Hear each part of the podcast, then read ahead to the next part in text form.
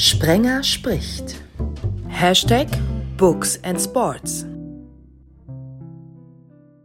Sprenger spricht ja Hallo zusammen. Danke erstmal für eure Stimme oder Stimmen zum Deutschen Podcastpreis. Ich habe jetzt nicht wirklich damit gerechnet, in die Endausscheidung zu kommen, geschweige denn da irgendwas zu gewinnen. Wer sieht, wer dabei ist, weiß dann auch warum. Ich habe es ja schon öfter gesagt, mein Herzensprojekt bringt mir andere Gewinne. Ich lerne gemeinsam mit euch coole Leute kennen. Höre zum Beispiel in dieser Ausgabe eine Frau, die zumindest in NRW schon ganz, ganz viele gehört haben. Hallo Annette Wieners. Ja, hallo. So, und jetzt musst du dann aber auch mal allen, die nicht aus NRW kommen und morgens mit dir aufwachen, zum Beispiel erzählen, woher sie die Stimme kennen. Sie kennen meine Stimme aus dem Radio. Ich bin schon seit vielen Jahren, 25, glaube ich, beim WDR. Vorher war ich bei anderen Radiostationen in Niedersachsen und in Bayern. Das ist sozusagen mein Brotberuf, Radiojournalistin im aktuellen Bereich. Ich habe alle möglichen Magazine moderiert, unter anderem das Morgenmagazin, auf das du wohl gerade äh, anspielst. Aber die meiste Zeit das Mittagsmagazin. Heute arbeite ich am sogenannten Newsdesk ähm, von WDR aktuell. Wir machen alle mögliche aktuelle Berichterstattung, unter anderem die Nachrichten. Dann ist ein weiterer Gewinn für mich, dass ich tatsächlich andere Bücher lese, andere Genres und in andere Zeiten abtauche, wie zum Beispiel in die Zeit des Mauerbaus. Hallo Titus Müller. Hallo. Neben dem steten Erkenntnisgewinn kommt dann noch hinzu, dass ich gemeinsam mit euch Leute kennenlerne, die dafür sorgen, dass manche Nacht noch kürzer ist als ohnehin schon. Henry Faber ist keine nette Begrüßung, ich weiß. Hallo. Servus. Äh, das tut mir leid, aber eigentlich auch nicht wirklich. Henry, um nochmal auf diese Nominierung dazu zurückzukommen. Du warst ja direkt gleich mit deinem Debütroman nominiert für den Glauser-Preis. Also reden wir über ein ganz anderes Regal. Wie wichtig sind Preise, Auszeichnungen? Ähm, dazu muss man sagen, als ich für diesen Klauser-Preis nominiert wurde, da bin ich an dem Tag bin ich irgendwie aufgewacht und hatte irgendwie eine SMS und darin stand herzlichen Glückwunsch zum, zur Klauser-Nominierung und ich wusste nicht, was ein Klauser ist. Also ich habe dann irgendwie mal, dann kam noch irgendwas und ich, ich wusste nicht, was das ist. Ich habe mich vorher überhaupt nicht mit diesen Preisen und mit dieser Szene so richtig beschäftigt. Ähm, daher halte ich es, glaube ich, für innerhalb der literarischen Szene ist es wahrscheinlich irgendwie wichtig, sonst gäbe sie nicht. Aber so für den Leser und für die so breitere Leserschaft, ich glaube nicht, dass der Klauser und wie sie alle heißen oder Victor Crime Award oder äh, Crime Cologne, dass das so eine großartige Bedeutung hat. Also es hat mich natürlich total gefreut, da nominiert zu werden. Ähm, ähm, aber ja, eine große überbordende Bedeutung in, in, in halt für den wirklichen Leser hat es wahrscheinlich nicht. Also ich glaube, manchmal liest man das auch äh, bei Buchbeschreibungen, Klauser nominiert. Ich weiß nicht, ob irgendwer weiß, was das bedeutet. Also ja, innerhalb Denkst der Buchszene vielleicht. Denkst du, das schreckt eher noch Leute ab, die sagen, oh, das hat einen Preis gekriegt, das ist bestimmt kompliziert zu lesen oder so? ich glaube beim Klauser wirklich nicht, aber bei manchen Preisen weiß ich schon nicht, ja, oh, das also, wird vielleicht sogar manche erschrecken oder abschrecken. In der, in der Literatur wahrscheinlich nicht. Da sind ja halt die Preise vielleicht auch wirklich mehr, also na, es ist immer Blödsinn, aber man macht es in der Buchbranche oft diese Unterscheidung zwischen Literatur und Unterhaltung. Und in der Literatur sind Preise wahrscheinlich Gold wert, in der Unterhaltung ist es vielleicht tatsächlich eher ein Klotz am Bein. Ich weiß, also für, für den Verkauf weiß ich nicht, ob du es großartig ja, bewirbst, ein Unterhaltungsbuch, was Klauser nominiert ist oder ja, Crime Cologne oder kleinere Preise oder sowas, wenn du das draufschreibst, ich glaube nicht, dass es den meisten irgendwas sagt. Ja, vielleicht denken sich dann tatsächlich Leute, oh je, dann muss es, ist es voller komplizierter Schachtelsätze. Ich weiß. Kann sein. Ähm, aber zumindest ist vielleicht auch einfach nur dieses nominiert für irgendwas. So, das bringt schon mal was. Ja, ich überlege gerade, ob ich eine Geschichte dazu erzähle zum Thema Preise oder ob ich das besser sein lasse. Ähm, ich erzähle es mal. Also, ich habe begonnen eher in diesem literarischen Bereich mit Romanen. 2006 ist der erste erschienen und ähm, habe mir über Genregrenzen, über die du gerade gesprochen hast, Henry, auch überhaupt keine Gedanken gemacht, sondern ich habe einfach das geschrieben, was ich wollte. Und ich habe gerne den Bachmann-Preis geguckt äh, im Fernsehen, diese Übertragung der Literaturtage aus Klagenfurt. Und mein Traum war es, da einmal zu lesen. Also so ganz naiv bin ich da rangegangen, habe mich beworben in einem Jahr, ähm, das war irgendwie 2012, 13 oder vielleicht, ja, 12, 13 in dem Dreh wird es gewesen sein. Und ich habe tatsächlich einen Anruf bekommen vom damaligen Juryvorsitzenden, der aber von mir verlangt hat, dass, wenn ich eingeladen werde nach Klagenfurt, dass ich meinen Brotjob äh, an Nagel hänge beim WDR als freie Mitarbeiterin. Ich bin da ja nicht fest angestellt. Dann habe ich dem erklärt, dass ich das ja nicht machen kann. Ich kann nicht einfach sagen, ich lebe jetzt vom Schreiben, sondern ich äh, trage auch Verantwortung und ähm, muss Leute ernähren und ähm, von daher werde ich meinen Job nicht kündigen. Da hat er gesagt, gut, wir können aber nur lupenreine Literaten einladen. Die können Gelegenheitsjobs haben, zum Beispiel äh, Getränke äh, im Getränkemarkt oder Gabelstapler fahren, aber so ein Beruf im Journalismus, das äh, verwässert unser Image. Und das hat mich so geärgert, da war ich so wütend ähm, und enttäuscht auch, dass solche dass überhaupt solche Messlatten gibt und dass so mit mir gesprochen wird. Ähm, da habe ich beschlossen, ich mache jetzt bei einigen Literaturwettbewerben mit mit Erzählung und habe zwei Preise, kleinere Preise gewonnen, einfach so für meine innere Befriedigung und habe dann weitergemacht und einfach geschrieben, was ich wollte. Dann ist noch ein Roman eher aus dem literarischen Bereich gekommen und dann kam eine Krimireihe und ich habe mich nie wieder um diese Dinge geschert, aber es war mir eine Lehre, dass man aufpassen muss, Literatur zu, beur zu beurteilen, in Schubladen zu stecken und ähm, zu sagen, dies ist Literatur und das ist Unterhaltung. Ähm, an Literatur stellen wir diese und jene Ansprüche, vor allen Dingen auch an die Autorinnen der Literatur und an Unterhaltung stellen wir ganz andere Ansprüche. Ich finde, ein Buch hat seine Leser oder es hat nicht seine Leser. Und wenn mir ein Buch nicht gefällt, bedeutet das ja nicht, dass es schlecht ist, sondern dann bedeutet es nur, es ist für mich jetzt in diesem Moment nichts. Und ähm, ja, andere Kategorien möchte ich gar nicht zulassen. Das, das ist, ist ja ganz interessant.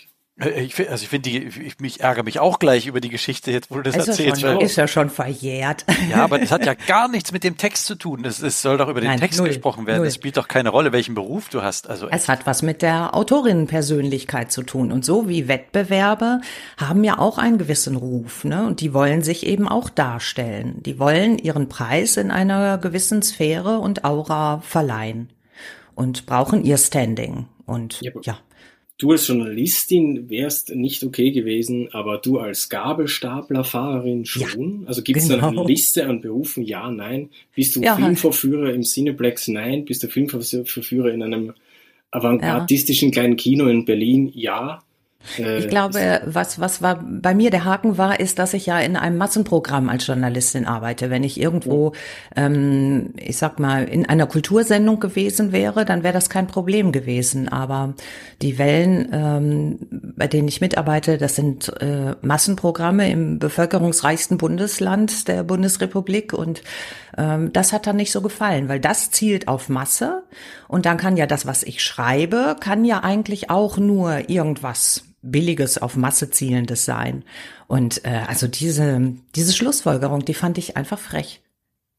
Das muss ich jetzt erstmal verdauen. Wahnsinn. Jetzt, jetzt entsteht die Pause, jetzt seid ihr. Ich komme nie wieder nach Klagenfurt, auch wenn ich eingeladen Ja, Klagenfurt ist heute ganz anders. Das liegt ja jetzt wirklich schon ja knapp zehn Jahre zurück, aber äh, hängt mir immer noch nach, ne, dass ich das jetzt hier zum Einstieg erzähle. Meine Güte.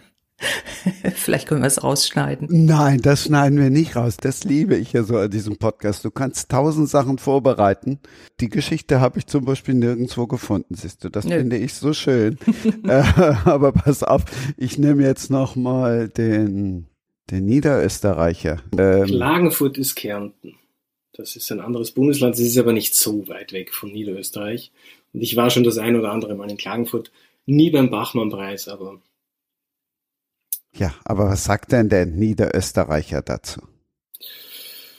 Ja, genauso, ja, ich weiß, weiß man auch nicht so richtig, was man dazu sagen soll. Also man hat schon gehört irgendwie, nur, dass sich die, dass die Hochliteratur ein kleiner Verein von im Elfenbeinturm sitzenden älteren Damen und Herren ist, die sich da gerne auch abschotten.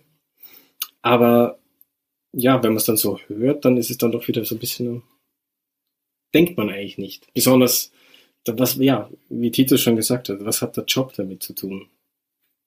Tja, Jetzt letztlich ist das alles Marketing, ne? Ist alles Marketing. Auch die, die Hochliteratur vermarktet sich und, und braucht ihre ähm, Kategorien. Und, und eine davon ist zum Beispiel zu behaupten, dass man mit Marketing nichts zu tun hat. Aber es ist nicht so. Ja, ja. das ist das ganze Image, was, was dahinter steht. Aber ansonsten äh, müssen wir das, glaube ich, doch gerade rücken, dass Literaturpreise eigentlich auch was Tolles sind, weil sie aufmerksam ja. machen auf Bücher. Wenn nie was passieren würde, was man melden kann oder was jetzt wieder mal ein Buch oder ein Autor in den Vordergrund rückt, gäbe es zu wenig Anlässe, glaube ich, weil Bücher so still sind. Hm. Also ich bin ja eher froh, dass es sowas wie Glauser und äh, ja die haufenweise Preise eigentlich gibt. Manche tauchen immer mal auf, man denkt sich, ach stimmt, den gibt's auch noch, aber ich finde es eher toll, weil es wieder eine Meldung bringt. Leute, wir müssen doch was Positives jetzt über Literaturpreise sagen. Auf jeden Fall. Mich hat das damals total ermutigt. Also ich glaube, ich hätte diese Power nicht gehabt, um so viele Bücher zu schreiben, wenn ich nicht auch immer wieder so eine Wut im Bauch gehabt hätte. Ah, also gibt's auch Negativmotivation, die Auf einen vorantreiben Fall. kann. aber, aber du hast ja auch gesagt, Annette, du hast ja dann an zwei Literaturpreisen kleinere mitgemacht ja. und das hat dich dann wieder motiviert. Ja, ne? total. Ne? Das, mhm. das kann man dann da auch natürlich was Positives sagen und bei mir ist es ähnlich. Ich habe auch bei immer Kurzgeschichtenwettbewerben mitgemacht und dann habe ich mal einen gewonnen und so kam ich mit meiner Agentin zum Reden und so kam ich zu meinem ersten Buch. Also hätte es das also, nicht gegeben.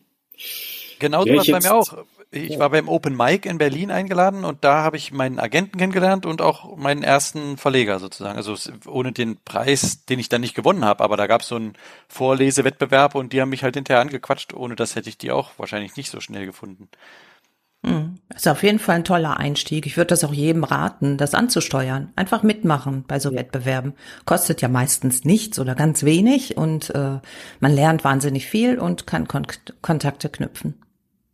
Trotzdem haben wir die Branche etwas demaskiert. Ist auch gut.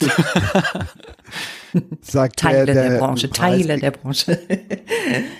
das sagt der, der einen Preis für Perry Roden bekommen hat. Da wäre ich ja auch im Leben nicht drauf gekommen. Ja, das war cool. Äh, ich hätte auch nicht damit gerechnet, mit einem Heftroman-Projekt so einen Preis zu kriegen, aber der war toll. Da war ich, ich glaube, fünf Wochen auf der Isle of Wight in so einem kleinen Häuschen am Meer und konnte schreiben und immer mal zum Strand laufen der Verlag, der den verliehen hat, diesen C.S. Lewis-Preis, der hatte damals Geld, weil da gerade Narnia in die Kinos kam. Und die hatten halt Narnia im Programm, äh, im Buchprogramm und wollten da so einen Preis über diesen Narnia-Autor C.S. Lewis in Gang bringen. Und ich war der Erste, der ihn gekriegt hat. War cool. Aber dann nimm uns jetzt einmal kurz mit in, in Perry Roden. Also wir hatten auch schon, oder ich hatte auch schon Jerry Cotton AutorInnen da, aber Perry Roden noch nicht ich bin ja gar nicht der große Kenner, ehrlich gesagt. Es war nur ein Gastroman. Also ich habe ein, ein Schreibseminar gegeben mit einem Co-Referenten und das war der Klaus Frick heißt er, das war der Chefredakteur von Perry Roden. Und die bringen halt seit Jahrzehnten, weil seit wann eigentlich? Seit den 60ern, glaube ich, in, in Heftromanen immer die Geschichte weiter und weiter und weiter. Äh, und das Schöne ist, da das auf verschiedensten Planeten spielen kann und in unterschiedlichsten Verzweigungen der Galaxie kann man immer was Neues erfinden und immer ja eine neue Geschichte draus machen. Und der hat mich gefragt, ob ich mal einen Gastroman schreiben würde und da habe ich gesagt, klar gerne. Und irgendwie, als es an, an diesen Preis da ging, äh, hatte ich nichts anderes, was ich einreichen konnte und habe einfach den Text, den ich da hatte, eingereicht. Also ich glaube, die hatten einfach noch Mangel, weil der Preis noch nicht bekannt war und der neu gestartet ist und das passte gerade ganz gut. Aber zu Perioden bin ich wahrscheinlich wirklich der Falsche, der jetzt das, der groß ausholen und die ganze Geschichte erzählen könnte. Wahrscheinlich kann man die Geschichte gar nicht erzählen, weil sie schon tausende und tausende Hefte und Magazine und kleine Bücher und Kurzgeschichten und so sicher alles umfasst. Richtig. Also ja. seitdem ich denken kann, glaube ich, gibt's das irgendwo im Hintergrund, aber ich habe noch nie irgendwas gelesen, aber es ist immer, immer noch da, glaube ich. Aber ich finde, das ist das Schöne an Science Fiction, dass es einen immer wieder überraschen kann. Also man kann nicht einen Klappentext lesen und schon ungefähr wissen, was kommt, sondern da kann ja alles passieren und das finde ich reizvoll auch als Leser. Also ich lese schon gerne Science Fiction. Ähm, das ist mal was ganz anderes als das, was ich schreibe und bläst bisschen das Hirn durch und man hat ein paar verrückte Ideen und ja, wird wirklich zum Staunen gebracht. Und ich schätze mal, dass das auch die Leser bei der Stange hält bei Perry Roden. Aber nie daran gedacht, selbst Science Fiction zu schreiben? Ähm, doch, Lust hätte ich schon, aber ich muss hier die Familie ernähren und ich glaube, das ist schlechter bezahlt. Also ähm, Science Fiction hat ja, wenn man es, wenn man in der Buchhandlung ist, sieht man ja immer die Regalbreite. So wie wie wie groß ist der Markt dafür? Und jetzt als Deutscher mit Science Fiction ist es, glaube ich, nicht so leicht. Deswegen wird ja bei manchen auch gar nicht Science Fiction aufs Cover geschrieben. Andreas Eschbach zum Beispiel, den ich sehr gerne lese, da steht immer einfach Roman drauf, um noch bisschen mehr von den anderen Marktanteilen abzugreifen und nicht nur die Science-Fiction-Leser. Ja. Und wenn ich Science-Fiction schreiben würde, dann würde ich so richtig Science-Fiction schreiben wollen. Also wirklich mit Raumschiffen und irgendwelchen Planeten und das, dieses bunte Universum, das ist, glaube ich, nicht so, hat nicht so eine große Leserschaft. Wenn man wirklich Geld damit verdienen will, müsste man Near Future schreiben, also irgendwas ohne Raumschiffe und mit der Erde, mit ein paar kleinen Zukunftstechnologien oder so. Da gäbe es einen größeren Markt. Ja, Andreas Aber irgendwann mache ich das auch, Andreas Eschbach, den ich auch sehr gerne lese, der ist da vielleicht tatsächlich eine einzige Ausnahmeerscheinung. Weil er auch mehr Near, Near Future schreibt, aber dann auch manchmal so ein bisschen weiter in die Science Fiction geht und damit erfolgreich ist. Aber ich habe gerade einen Science-Fiction-Roman gelesen. Wir können das Thema dann auch gleich wieder lassen. Ich will niemanden damit langweilen, aber äh, ich fand einen toll. Ich habe leider die Zahl nicht mehr im Kopf, aber der heißt Athos und dann irgendeine Zahl hinten dran. Von einem deutschen Autor ist bei Klett Cotta erschienen. Ähm, und der macht das auch ganz witzig. Auf einem Mond im Weltall irgendwo gibt's ein Kloster und da ist ein Mord passiert und es ist wie, es liest sich ein bisschen wie der Name der Rose, aber alles eben Science-Fiction-mäßig und mit äh, künstlicher Intelligenz und all dem und es ist ein riesen Spaß. Also ich freue mich, wenn solche Bücher erscheinen. Ich müsste es nur irgendwie geregelt kriegen, dass ich so genug verdiene, dass ich zwischendrin mir solche leisten kann. Mhm. Irgendwann mal. Also wenn ihr mal ein Science Fiction schreiben wollt und noch weniger als wenig verdienen wollt, dann empfehle ich euch die Dystopie. Also Science Fiction, äh, wo, wo alles schrecklich und, und schlimm ist, ähm, ohne Hochtechnisierung. Ich habe ähm, genau so ein Ding geschrieben. Ich glaube, es liegt wie Blei in den Regalen. Goldene Zeiten heißt es. Und äh, das ist, was ihr Near Future nennt, so eine leicht verschobene Wirklichkeit, nämlich ähm, die Alten haben das Sagen. Die, der Anteil der alten Bevölkerung ist übermäßig groß in Deutschland und die Jungen müssen die Alten bedienen, leiden darunter und versuchen so ihren Weg zu finden. Das ist, glaube ich, alles sehr niederschmetternd und düster und auch trotzdem nah an der Realität und ähm, verkauft sich nicht. Ich wollte gerade sagen, es klingt so, die Alten haben das Sagen, klingt für das CSU-Parteiprogramm. Ja, aber, aber die ähm, kaufen vielleicht keine Bücher, ich weiß nicht. Ich könnte es da mal hinschicken. Vielleicht steht Science Fiction drauf. Wenn, wenn Nein, steht Roman drauf. Es steht Roman also. drauf. Aber bereust du es, es geschrieben zu haben? Oder Nein. denkst du, cool, habe ich gemacht, es hat Spaß gemacht und jetzt mhm. geht's weiter? Ich, ich, äh, ich äh, fand es damals wichtig, das Thema zu bearbeiten und äh, finde es auch immer noch wichtig, ja. Es ist in einem kleinen Verlag erschienen. Die hatten ja überhaupt keine Möglichkeit, auf sich aufmerksam zu machen. Also das muss ich dann da mal zu sagen. Das ist jetzt unfair, dieses Buch mit anderen Büchern äh, zu vergleichen, die in großen Verlagen erschienen sind. Aber ähm, nein, das, ich äh, finde kein Buch unwichtig oder überflüssig. Nein. Aber es ist auf jeden Fall eine spannende Frage. Das könnten wir wahrscheinlich nicht öffentlich hier diskutieren, aber wenn ich mit euch jetzt irgendwo alleine an einem Tisch sitzen würde, in einem Restaurant oder sowas, dann würde ich euch das fragen, wie ihr abwägt, wenn ihr neue Bücher beginnt, welche Themen nehmt ihr? Also bei mir ist meistens so, ich biete so drei, vier Themen an, auf die ich gerade Lust habe, die mich irgendwie kitzeln. Und der Verlag sagt dann, was er am verkaufsträchtigsten findet oder schiebt mich in eine Richtung, wo sie sagen, das wäre doch jetzt eigentlich mehr dran oder am, am Markt so passend. Aber dass man das immer noch mit einbeziehen muss, ist natürlich blöd. Also wenn man gerade Lust auf eine Dystopie hat oder auf Science Fiction oder so.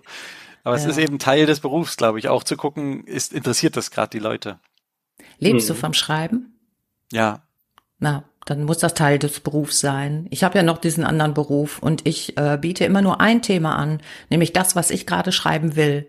Und meine Agentin kann dann sagen, hm, können wir das nicht mal zurückstellen? Wir nehmen erstmal was anderes. Ähm, das kann schon passieren, aber so ein Portfolio und ich, der Verlag sagt dann, ach, ich picke mir das raus. Äh, in dieser Situation war ich noch nie. Möchte ich auch gar nicht, weil ich muss ja voll dahinter stehen, hinter dem Buch. Und wenn ich genauso hinter einem anderen Thema stehen könnte, ähm, dann wüsste ich nicht, ob ich mich da so drauf konzentrieren kann. Denn Roman zu schreiben ist ja echt wahnsinnig harte Arbeit und dauert zumindest bei mir ziemlich lange. Das heißt, ich muss mich da richtig reinknien und muss voll motiviert sein. Auf jeden und, Fall. Ja. Eben, das ist ja, man beschäftigt sich ein ganzes Jahr oder manchmal sogar zwei Jahre damit.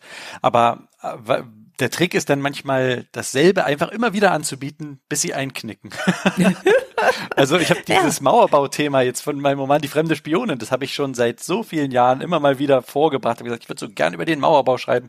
Und immer hieß es, ach, da weiß ja jeder, wie es ausgegangen ist, wo ist da die Spannung und so. Und jetzt auf einmal wollten sie es und auch richtig mit Karacho und es ist auch super gelaufen. Also es, das ist komisch, warum dasselbe, was erst als das will keiner abgewiesen wird, plötzlich doch.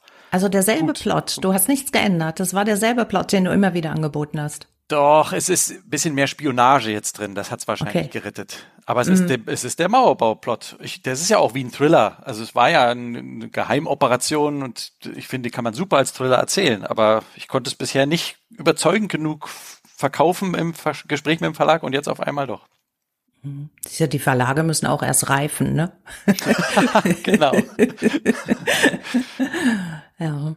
Also hier bei meinem aktuellen Die Diplomatenallee, die Hauptfigur ist ja die äh, Graphologin. Da war es so, dass ich schon viele Jahre vorhatte, einen Roman zu schreiben, bei dem eine Graphologin die Hauptfigur ist. Ich kannte so deren Charaktereigenschaften, dass sie misstrauisch ist, dass die sich auf keinen Menschen einlassen kann, dessen Handschrift sie nicht gesehen hat. Aber ich habe selbst gemerkt, die Geschichte ist nicht rund. Was soll diese Graphologin erleben? Ich habe die in verschiedenen ähm, Epochen angesiedelt, äh, in verschiedene Umstände gepackt und nie war das so richtig rund. Und erst als ich das mit dem Spionagethema zusammenbrachte und der DDR beziehungsweise der ständigen Vertretung der DDR in Bonn, ähm, da wurde das, ja, da wurde das so rund, dass ich merkte, jetzt kann ich es anbieten. Und jetzt, jetzt gehe ich auch damit zwei Jahre lang um und, und stürze mich in diese Arbeit rein. Aber ja, ich, äh, ich merke das also eher bei mir selber, ob ich, ob ich so weit bin. Vielleicht muss ich reifen. Der Verlag ist schon reif genug, aber ich brauche dann so ein bisschen, um, um das Gespür zu kriegen für die Geschichte oder auch, ja, ganz schlicht die Motivation dazu. Aber oft ist es ja auch so, also zumindest bei mir, dass so Bruchstücke einer Idee, also in deinem Fall zum Beispiel die Graphologin als Figur, die, die existieren und die reifen so im Kopf, wuchern so vor sich hin und ein halbes Jahr später kommt halt eine andere Idee dazu, eben dieser Spionageaspekt. Mhm. Und dann denkt man sich dann eben, das braucht Zeit, bis das dann alles im Kopf zusammenfindet und dann irgendwann macht und dann, ach, jetzt ist alles da für ein Buch, das Rezept ist fertig. Ja. Ähm, das, das sind ja auch oft mehrere Jahre vergehen. Also ja, genau. Bei meinem ganz ersten Buch, die Idee dafür, äh, für einen Teil davon hatte ich zehn Jahre, bevor, die, bevor ich angefangen habe, dieses Buch zu schreiben. Aber man setzt sich dann nicht aktiv hin und ähm, überlegt, ich vervollständige jetzt die Idee, sondern es passiert irgendwie im Hinterkopf, oder? Ähm, naja, bei mir ist es ähnlich so wie Titus. Also ich versuche, ich habe noch so ein bisschen Werbeaufträge, im, also ich bin Werbetexter oder war Werbetexter. Aber hauptsächlich lebe ich oder versuche ich vom Schreiben zu leben. Mhm. Und ja, natürlich, äh, im Idealfall wäre es so, aber im Nicht-Idealfall ist es halt einfach, äh, dass du oder ich zumindest versuche, jedes Jahr ein Buch rauszubringen. Und dafür gibt es natürlich Deadlines und da muss man eben, also bisher hatte ich jetzt noch nicht so viel Probleme, jetzt zeitgerecht irgendwie neue Ideen zu entwickeln und hatte auch tatsächlich noch nie so den Fall, dass ich mehrere Stoffe angeboten habe, weil den Stoff, den ich angeboten habe, der wurde dann meistens natürlich mit ein bisschen Feilen, aber wurde dann meistens auch so genommen vom Verlag. Aber ich habe auch ehrlich gesagt nicht so eine lange Vergangenheit als Autor. Also ich habe jetzt äh, zwei, das war jetzt erst kommt mein zweites Buch als Henry Faber heraus. Du bist aber ja auch das Küken in der Runde, Henry. Äh, ja, bin ich das? Äh, ich weiß nicht, wie alt. Er klingt also gar nicht wie ein Küken. Ich bin 44. Nein, ja. Die, die alte ich bin die Oma ja. Aber nochmal zu dieser Frage mit, wie, wie das, wie so ein Buch dann entsteht. Bei mir ist es oft durch die Recherche. Also wenn ich dann grünes Licht habe und die sagen, mit dem Thema können wir was anfangen und dann grabe ich mich in die Bücher und rede mit Leuten und sowas, dann, dann springen die Szenen für mich auf und die Figuren werden immer klarer und ich krieg immer mehr Lust und es kriegt so einen Drive. Aber das ist bei mir eben erst, wenn ich mich richtig reinknien kann. Und das wage ich ja nicht, wenn ich nicht wenigstens so eine Andeutung aus dem Verlag habe, das wäre was, was wir gern machen wollen. Mhm. Ja.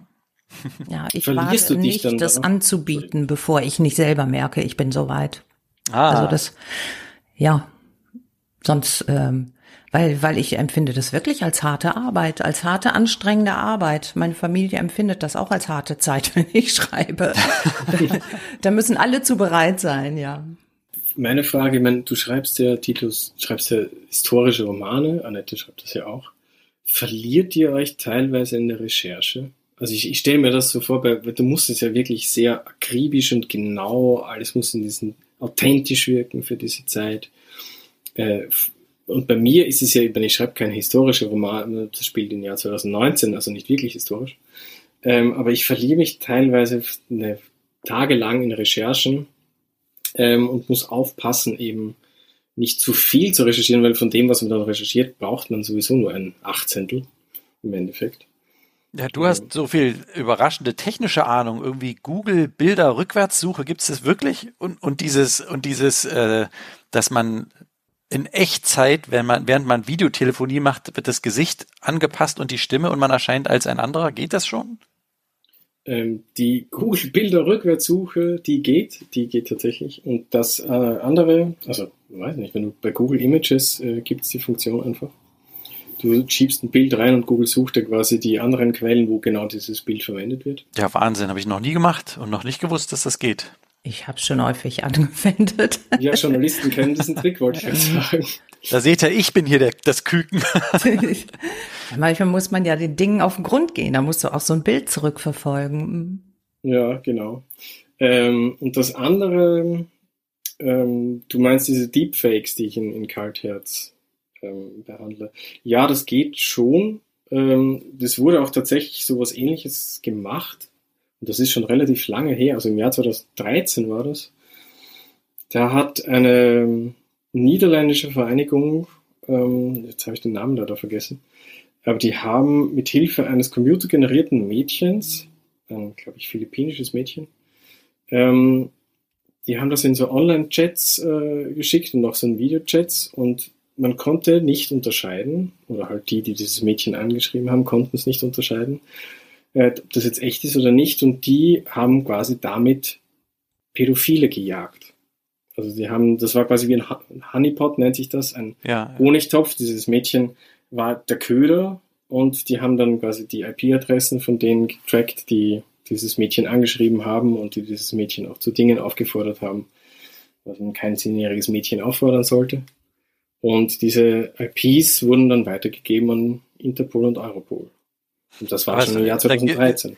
Da gibt's ja bei dir so eine Szene, wo die, die ähm, Ermittlerin in, in einem Auto sitzt und einen Häuserblock anguckt und dann äh, äh, getäuscht, als dieses Mädchen dann sagt, mach doch mal bei dir mehr Licht und sie will gucken, in welchem Fenster geht das Licht an. Mhm. Und das ist, das ist ja genauso eine Methode wie bei Spionage, die man auch gemacht hat, wenn jemand gerade funkt und dann haben die die bei den Häuserblock für Häuserblock den Strom abgeschaltet und wenn in dem Moment, wo abgeschaltet wird, plötzlich das Funken unterbricht, wissen sie, in dem Block sitzt da. Also Mhm. äh, ähnlich irgendwie oder ja, hat auch was von diesem Spionagethema, das Annette und ich haben.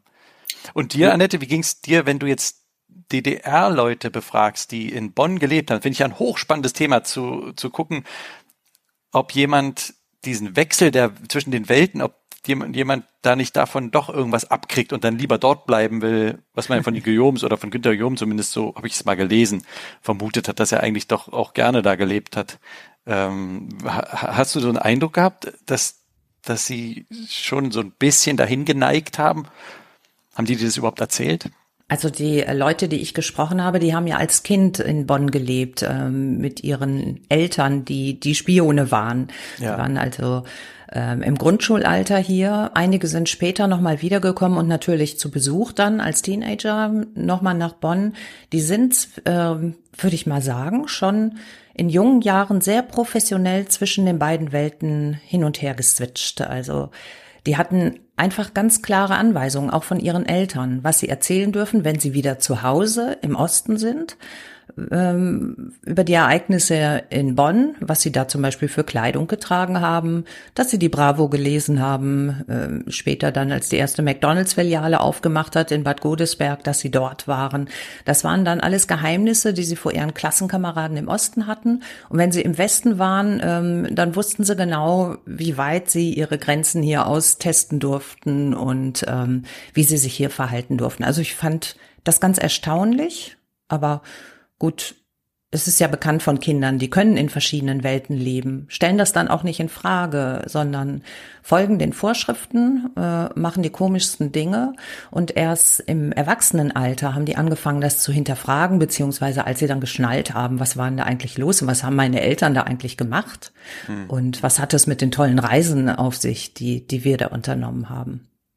Ja, aber die Recherche war auch so ein ein, äh, also ein, ein ganz ergiebiger Quell und ich konnte nur ganz wenig für das Buch verwenden, aber ich liebe das, weil dann, wenn ich mich auch mit den Details beschäftige, zum Beispiel wo, äh, wo sind die zum Friseur gegangen? So diese ganz praktischen Alltagsdinge. Wo sind die zum Zahnarzt gegangen? Weil die durften sich ja in Bonn nur innerhalb ihrer sozialistischen Blase bewegen. Wie hat das funktioniert? Erst, erst wenn ich das alles weiß, ähm, komme ich den Figuren so nah, die ich dann da fiktional draufstülpe, dass ich deren Alltag nachvollziehen kann und beim Schreiben das Gefühl habe, ich erzähle nur nach, was wirklich gewesen ist. Und über die Figuren, besseren Cliffhanger gibt's ja fast gar nicht. Über die Figuren reden wir gleich. Ihr habt auch schon gemerkt, ich bin ganz begeistert. Äh, Henry, dir geht's wahrscheinlich nicht anders. Das Buch ist drei Tage auf dem Markt. Als E-Book gab's es schon vorher. Aber Herr Müller, das steht schon tatsächlich im Regal. Und ich habe gelesen, bei dem stehen nur gelesene Bücher im Regal, Titus. Ja, das stimmt. Ich habe allerdings ein extra Regal mit ungelesenen. Das ist bei mir so getrennt. Also die normalen Regale sind alles die gelesenen und eins, das ist das Reservoir, wo ich immer davor trete, wenn ich jetzt ein neues beginnen will und suche, worauf habe ich jetzt gerade Lust. Im zweiten Teil geht es um eure Bücher. Wir gehen auf eine Zeitreise tatsächlich chronologisch. Und ich kenne ja meine Gäste, haben wir ja eben schon gehört, die sind immer gut vorbereitet. Wer fängt an? Henry. Ich nicht. Hast du dich aber kommt schön. Kommt, kommt drauf an, von was für einem Ende du dich jetzt äh, herbewegst. Quasi hast, vom Neuesten zum Alten oder vom Ältesten zum Neuen? Hast du dich aber schön rausgeredet. Ich habe tatsächlich auch überlegt, wenn wir jetzt über die Spionin reden, dann fangen wir natürlich direkt bei der Spionin an. Da musst ja, du an. Ja. Du musst aber auch so oder so anfangen, weil Bonn 74 ist was anderes als der Mauerbau zwölf Jahre danach. 61 und 12, du legst vor.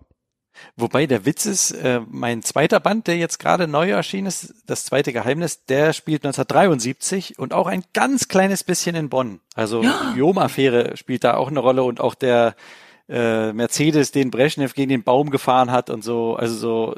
Wie wunderbar. Da, da habe ich mich auch gefragt, ähm, wie viel Parallelen wir haben, Annette, in unseren Büchern. Auf jeden Fall finde ich toll, was es an deutscher Geschichte zu erzählen gibt und dass wir jetzt so viel Freiraum haben und so freigeschwommen haben, einfach das alles auch in Romanen erzählen zu können. Mhm. Macht großen Spaß.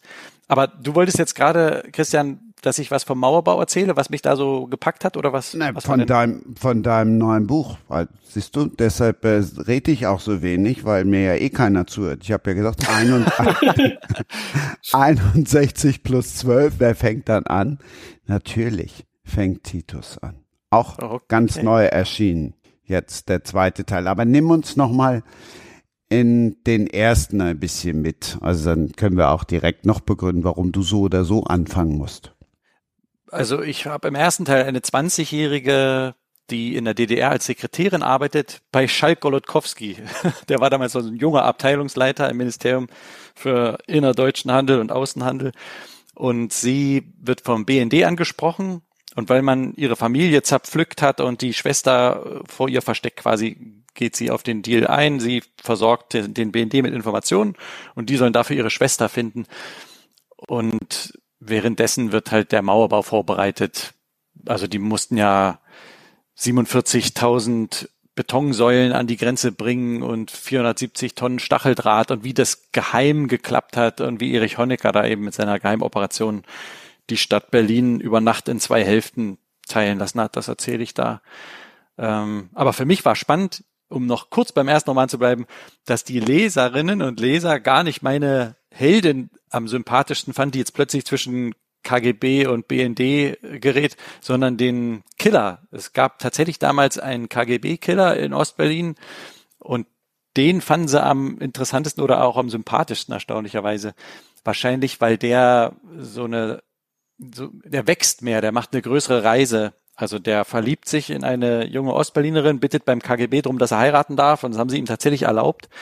Und dann ändert sich für ihn so viel. Die kriegen ein Kind und eben diese Liebe und er will aufhören beim KGB und das geht ja nicht. Kann ja nicht einfach hingehen und sagen, danke, äh, ich bringe noch mal einen Kuchen mit und möchte bitte ein nettes Bewer Bewertungsschreiben und bewerbe mich jetzt woanders. Also die, dessen Geschichte zu erzählen hat auch großen Spaß gemacht. Dann, hm? dann gehe ich jetzt kurz dazwischen, bevor wir ja, auf gern. den neuen Roman kommen, weil dann bin ich ein anderer Leser, aber wahrscheinlich einfach auch nur, keine Ahnung, vielleicht fahre ich da aus der Reihe, aber natürlich fand ich Ria tausendmal sympathischer. Das tröstet mich. Wie ist es denn bei euch, Annette und äh, Henry? Eher so der fiese, wie wir im Rheinland, so Annette kennt den Ausdruck, eher so der fiese Möb? Oder?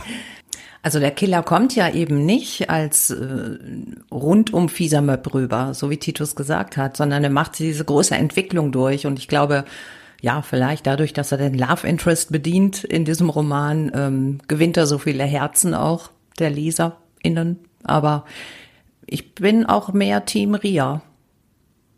Wie sie sich da durchkämpft und wie sie, also die Geheimnisse, mit denen sie zu tun hat und wie, wie sie sich beherrschen muss von Anfang an, das finde ich einfach toll.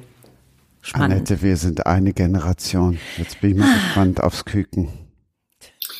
Also das Küken kann, kann, kann verstehen, wenn man Bösewichte sehr interessant findet, die einfach sehr, also eigentlich ist es ein Kompliment für den, für den Autor, wenn man Bösewichte interessant findet, weil das bedeutet, dass man nicht den Fehler begangen hat, dass man einen Plattenbösewicht oder einen Plattenantagonisten entworfen hat. Und das ist irgendwie fast so die Kunst. Ne? Meistens ist der Antagonist, äh, Antagonist einfach ein Gegenspieler, aber er hat sehr oft sehr wenig Entwicklung oder nachvollziehbare Entwicklung bekommen.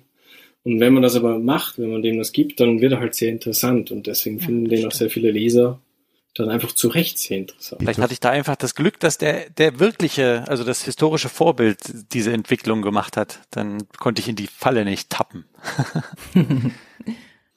Warum dann der große Zeitsprung ins Buch 2, in das Ach, das habe ich mich auch so oft gefragt. Also jetzt, ich habe ja noch nie eine Trilogie geschrieben. Also ich mache das jetzt 20 Jahre und habe immer nur Einzelromane geschrieben. Und jetzt weiß ich auch warum. Also eine Trilogie ist wirklich ganz schön schwierig, finde ich. Gerade die Zeit zu überbrücken. In zwölf Jahren passiert so viel. Ähm, und dann immer rückwirkend zu erklären, warum sich jetzt das verändert und das verändert hat, es war gar nicht so leicht. Und zu entscheiden, was ist aus den Figuren geworden und so.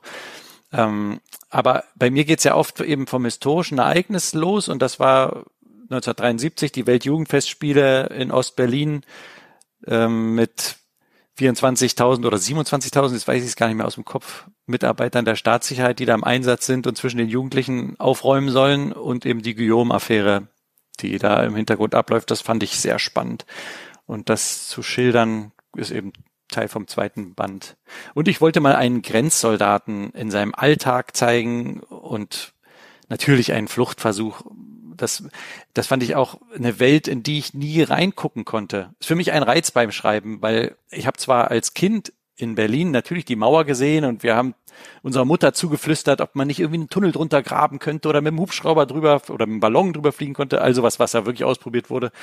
Ähm, das hat ja bei, bei glaube ich, jedem Ostberliner so ein bisschen diesen Reiz geweckt. Könnte man nicht irgendeinen Weg finden? Aber was es wirklich bedeutet hat, jetzt im Alltag da zu stehen und Wache zu schieben und zu hoffen, dass man jetzt nicht schießen muss, ich gehe mal davon aus, dass die meisten das gekauft haben, das war für mich auch spannend noch zu ergründen und ist auch ein Teil von diesem zweiten Band. Das Schöne ist ja immer, wenn ich die Autoren da habe, wo die Bücher gerade frisch erschienen sind, dann komme ich nie in die Gefahr zu spoilern, sondern lass sie immer selber spoilern. Also du darfst jetzt entscheiden, wie weit du noch gehst und wie weit du noch mehr erzählst. Ja, das ist schwierig. Das Problem habe ich jetzt auch bei den Lesungen. Also ich taste mich von Lesung zu Lesung weiter und gucke immer, ich will den Leuten den Spaß nicht verderben, ich will sie bisschen kitzeln, aber auch nicht zu viel sagen. Ähm, ach, ich kann ja einfach äh, Details von der Guillaume-Affäre erzählen. Das finde ich, kann eh jeder googeln. Ich finde es so spannend, wie man dem auf die Schliche gekommen ist, äh, dass doch tatsächlich die Stasi zum Geburtstag gratuliert hat mit Funknachrichten. Günter Guillaume und dann auch Christel Guillaume und dann haben sie noch gratuliert, als deren Kind geboren wurde. Klar, die haben gehofft, dass der Westen die Sprüche nicht entschlüsseln kann, aber allein diese Information preiszugeben, dass man ein Geburtsdatum hat für einen Undercover-Agenten im verfeindeten Land, ist irre, finde ich.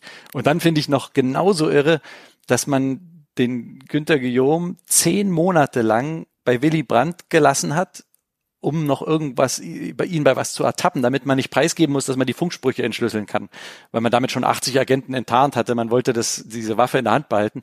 Aber wenn man sich das überlegt, ein Bundeskanzler und man nimmt den als Lockvogel zehn Monate lang für einen bereits enttarnten Agenten, das ist ja, also da kann man nur den Kopf schütteln. Und auch darüber, wie er dann letztendlich gekriegt wurde. Also die ganze Geschichte ist verrückt und natürlich spannend. Es ist ein Spionage-Thriller, ohne dass man was erfinden muss, finde ich. Also es ist alles schon drin. ja. Aber ich will natürlich wissen, sag mal, Ria und Jens, geht denn das weiter? Treffen die sich wieder? Na klar, die treffen sich immer wieder, muss so sein. Aber ich mache es ihnen nicht zu leicht. Das ist, äh, finde ich, eine Schwierigkeit, wenn man so ein Optimist ist wie ich, also meine Frau leidet da manchmal drunter, das ist gar nicht so leicht mit mir, weil ich immer versuche irgendwie noch das Gute an Dingen zu sehen, aber ich muss ja meine Figuren leiden lassen. Also sonst gehen ja Romane nicht. Also ich muss auch hart zu denen sein. Das ist gar nicht leicht für mich, aber ich lerne. Und du musst Band drei erreichen, mehr. ne? Band drei erreichen, ja, da hast du vollkommen ja. recht. Ja. ja. Mhm. Mehr kriegen wir jetzt nicht aus dir raus. Ähm, Ach, ich kann auch, klar, ich kann auch was erzählen. Äh, Ria hat eine Tochter, die heißt Annie. Und am Ende vom ersten Band turnt die an so einem Klettergerüst rum, ist noch ganz klein. Und jetzt im zweiten Band ist sie 16 und an so einer Kinder- und Jugendsportschule. Und da war für mich ganz spannend. Ich, ich wollte unbedingt da auch eine Love Story erzählen. Aber ich habe mich gefürchtet, dass das nicht geht. Hochleistungssport und Love Story. Also, dass mich dann alle auslachen und sagen, bei der, bei dem Training kannst du das nicht machen. Und dann habe ich lauter äh, Sportlerinnen kontaktiert, die auch an so einer Kinder- und Jugendsportschule in der DDR waren. Unter anderem Jana Allersdorfer, die jetzt Jana Vogel heißt. Ähm, oder damals Jana Vogel, so rum, ähm, und die deutsche Meisterin im Turnen auch war und die an dieser Schule eben war. Und ich habe mit ihr telefoniert und sie hat gesagt, es haben jeden Tag die Hände geblutet von dem Training. Und das ging eben von früh bis spät. Man kam immer erst nach Hause, wenn es dunkel war. Und dann habe ich mich kaum getraut, die Frage zu stellen, ob man sich da auch verlieben kann. Und sie hat dann nur gelacht, hat gesagt, natürlich, sie hat sich auch verliebt. Und ich war total erleichtert, dass ich das dann so erzählen kann und ja, habe halt schöne Details auch erfahren, wie das ist mit dem Wiegen. Die dürfen ja nicht zu schwer werden und wie das ist, wenn andere Kinder ein Eis essen und sie darf ja nie ein Eis essen und wie man sich leichter macht vor dem nächsten Wiegetermin und so. Das ist ganz nett, mal in Bereiche reinzuhorchen. Für dich, Christian, sind ja Sportbereiche vertraut, aber für mich total fremd. Ich spiele bisschen Volleyball, bisschen Tischtennis, aber ich habe keine Ahnung von richtigem Sport. Das war schön, oder das mag ich an der Recherche, was kennenzulernen, was ich vorher nicht so kannte. Bin ja begeistert. Guck, jetzt haben wir doch noch ein bisschen mehr erfahren und der Hashtag Sports ist jetzt auch noch mal zu Ehren gekommen. Annette, dann gehen wir jetzt ein Jahr weiter. Wir ziehen ja. um in die Diplomatenallee. Ja, 1974 in Bonn, Hauptstadt der BRD. Und ähm, was ich zu Beginn der Recherche, nein, zu Beginn der Romanidee nicht wusste, war, dass die DDR eine ständige Vertretung in Bonn hatte, für die 100 Personen aus der DDR in Bonn gelebt haben. Männer, Frauen und Kinder. Also einige hatten ihre ganzen Familien mitgebracht und die haben ganz abgeschottet in Bonn äh, ihren Alltag verbracht, in der ständigen Vertretung gearbeitet, aber auch verschiedene Aufträge ausgeführt, denn die Erwachsenen waren sämtlich bei der Stasi. Offiziell im diplomatischen Status und Tja, tatsächlich hinter den Kulissen waren sie für die Stasi mitten in Bonn, also im, im Herzen der Bundesrepublik. Und da habe ich meine Hauptfigur hingepackt als ganz normale, in Anführungsstrichen, Bonner Familienmutter Mutter von zwei kleinen Kindern. In der Hauptsache ist sie Hausfrau. Sie hat einen Schreibwarenladen mal geführt, hat den aber an ihren Mann abgegeben. Und sie verfügt über außergewöhnliche Fähigkeiten im Bereich der Graphologie. Äh, die Graphologie war 1974 eine top angesagte Wissenschaft, also wirklich eine, ähm, eine ernst genommene Wissenschaft, die man an den Unis studieren konnte, in denen man äh, eine Wissenschaft, in der man die Staatsprüfung ablegen konnte. Und diese Heike, die Hauptfigur, war an der Uni ein Graphologiestar, hat dann unter dramatischen Umständen die Uni verlassen und will damit überhaupt nichts mehr zu tun haben, sondern einfach ihre Kinder großziehen und im Schreibwarenladen helfen. Dann meldet sich aber ihr alter Graphologie-Professor und möchte sie überreden, doch noch mal ein paar Schriftgutachten anzufertigen. Und es stellt sich heraus, dass diese Schriftgutachten für die DDR angefertigt werden sollen und dass die irgendwas zu tun haben mit dem Aufbau und der Eröffnung der ständigen Vertretung der DDR in Bonn. Und ähm, so gerät Heike unbeleckt von allen ähm, kriminellen Eigenschaften eigentlich, ähm, gerät in eine Spionagegeschichte und in die äh, Konfliktfläche zwischen Stasi und BND in Bonn 1974. Die Diplomatenallee ist auch noch nicht so lange auf dem Markt. Mhm, Im März, glaube ich, ist die rausgekommen, ja. Im März rausgekommen im Vergleich zu dem Buch davor. Hier für alle Kölner nochmal das Mädchen aus der das Severinstraße. Mädchen aus der Severinstraße. Nichts Biografisches drin. Nö, überhaupt nicht. Gar nicht. Also das Mädchen aus der Severinstraße, da äh, spielt meine Familiengeschichte hinein ähm, und hat mich dazu inspiriert. Aber ähm, es ist im Prinzip das gleiche Vorgehen, dass ich historische Fakten genommen habe und recherchiert habe, äh, Dinge aus meiner Familie aus recherchiert habe, aber auch Vorgänge ähm, hier aus Köln, äh, politische und ähm, ökonomische Vorgänge und das alles habe ich zusammengewurschtelt in eine Geschichte und mit Fiktion angereichert. Das gleiche habe ich mit der Diplomatenallee gemacht. Ne? Ich habe die historischen Fakten recherchiert, habe ähm, diesen Menschen nachgestellt, die für die DDR in Bonn gelebt haben, heimlich oder in einem heimlichen Auftrag, besser gesagt, und ähm, hab, bin in diese Welt eingetaucht und habe die mit fiktiven Figuren angereichert, um aber auch etwas zu erzählen, was sich tatsächlich zugetragen hat.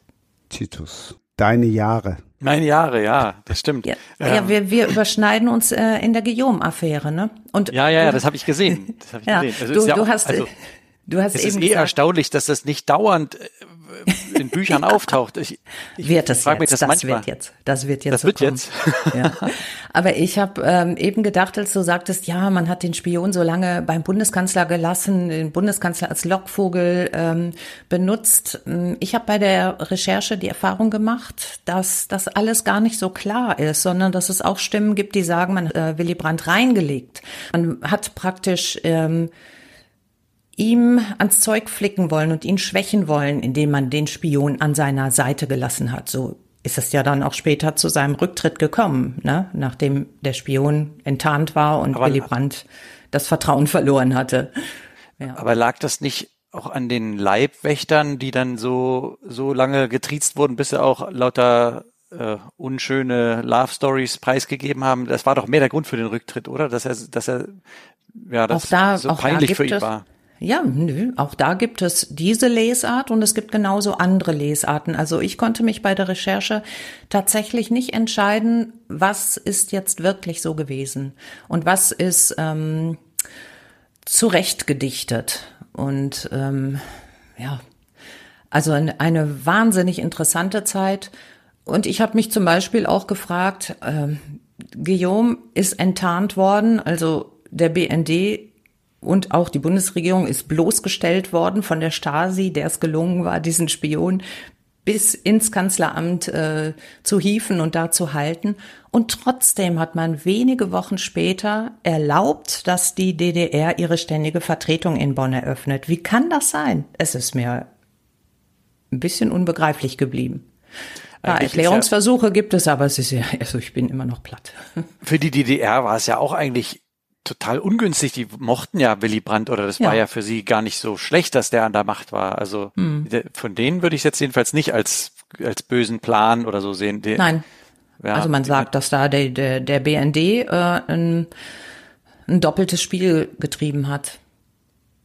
Dass die, und dass es ähm, starke politische äh, Bewegungen innerhalb der SPD gegen Willy Brandt gab, das weiß man ja auch. Ja, das auf jeden Fall. Tja, Tja, vielleicht also wir müssen noch mehr nachbohren. um herauszufinden, wie es, was wirklich die Gründe dahinter waren. Also tatsächlich, also meine, die Begründung, die ich äh, am meisten bei den Sachen, die ich gelesen habe, äh, gefunden habe, war eben dieses, man wollte nicht preisgeben, dass man die Funksprüche mitlesen kann. Und hatte von diesen 80 Agenten, die man schon enttarnt hatte, auch einige laufen lassen, weil man eben vor Gericht nichts anderes hätte vorbringen können als nur die Funksprüche und dann hätte man sich selber dieser Möglichkeit beraubt. Aber klar, es ist so absurd mit den zehn Monaten, das spricht wieder für dein, deine Ja. Denkart, dass man sagt, Also hab, ja, ja, dass man Willy Brandt schaden wollte und ähm, dass es natürlich dem BND auch schwer gefallen ist, zuzugeben, dass ein Spion so weit gekommen ist und Ja, ja. alles unter deren Augen. Ich Oder meine, Verfassungsschutz, guck- genau. Die und- waren ja, ja, auch ver- verantwortlich, die Leute zu befragen und, und wenn Mhm. einer da aufsteigt im Bundeskanzleramt, muss der ja auch immer wieder durchleuchtet werden. Das war alles eigentlich etwas ja, genau. unglücklich gegangen, ja. Ja, guck dir die ständige Vertretung an, ähm, wo also ausnahmslos Stasi-Leute gearbeitet haben. Das hat der BND ja auch gar nicht so richtig mitgekriegt. Man ist davon ausgegangen, dass da auch die Stasi mitmischt und dass sie da vielleicht auch ein Büro unterhält. Aber welches Ausmaß das hatte, das weiß man erst heute.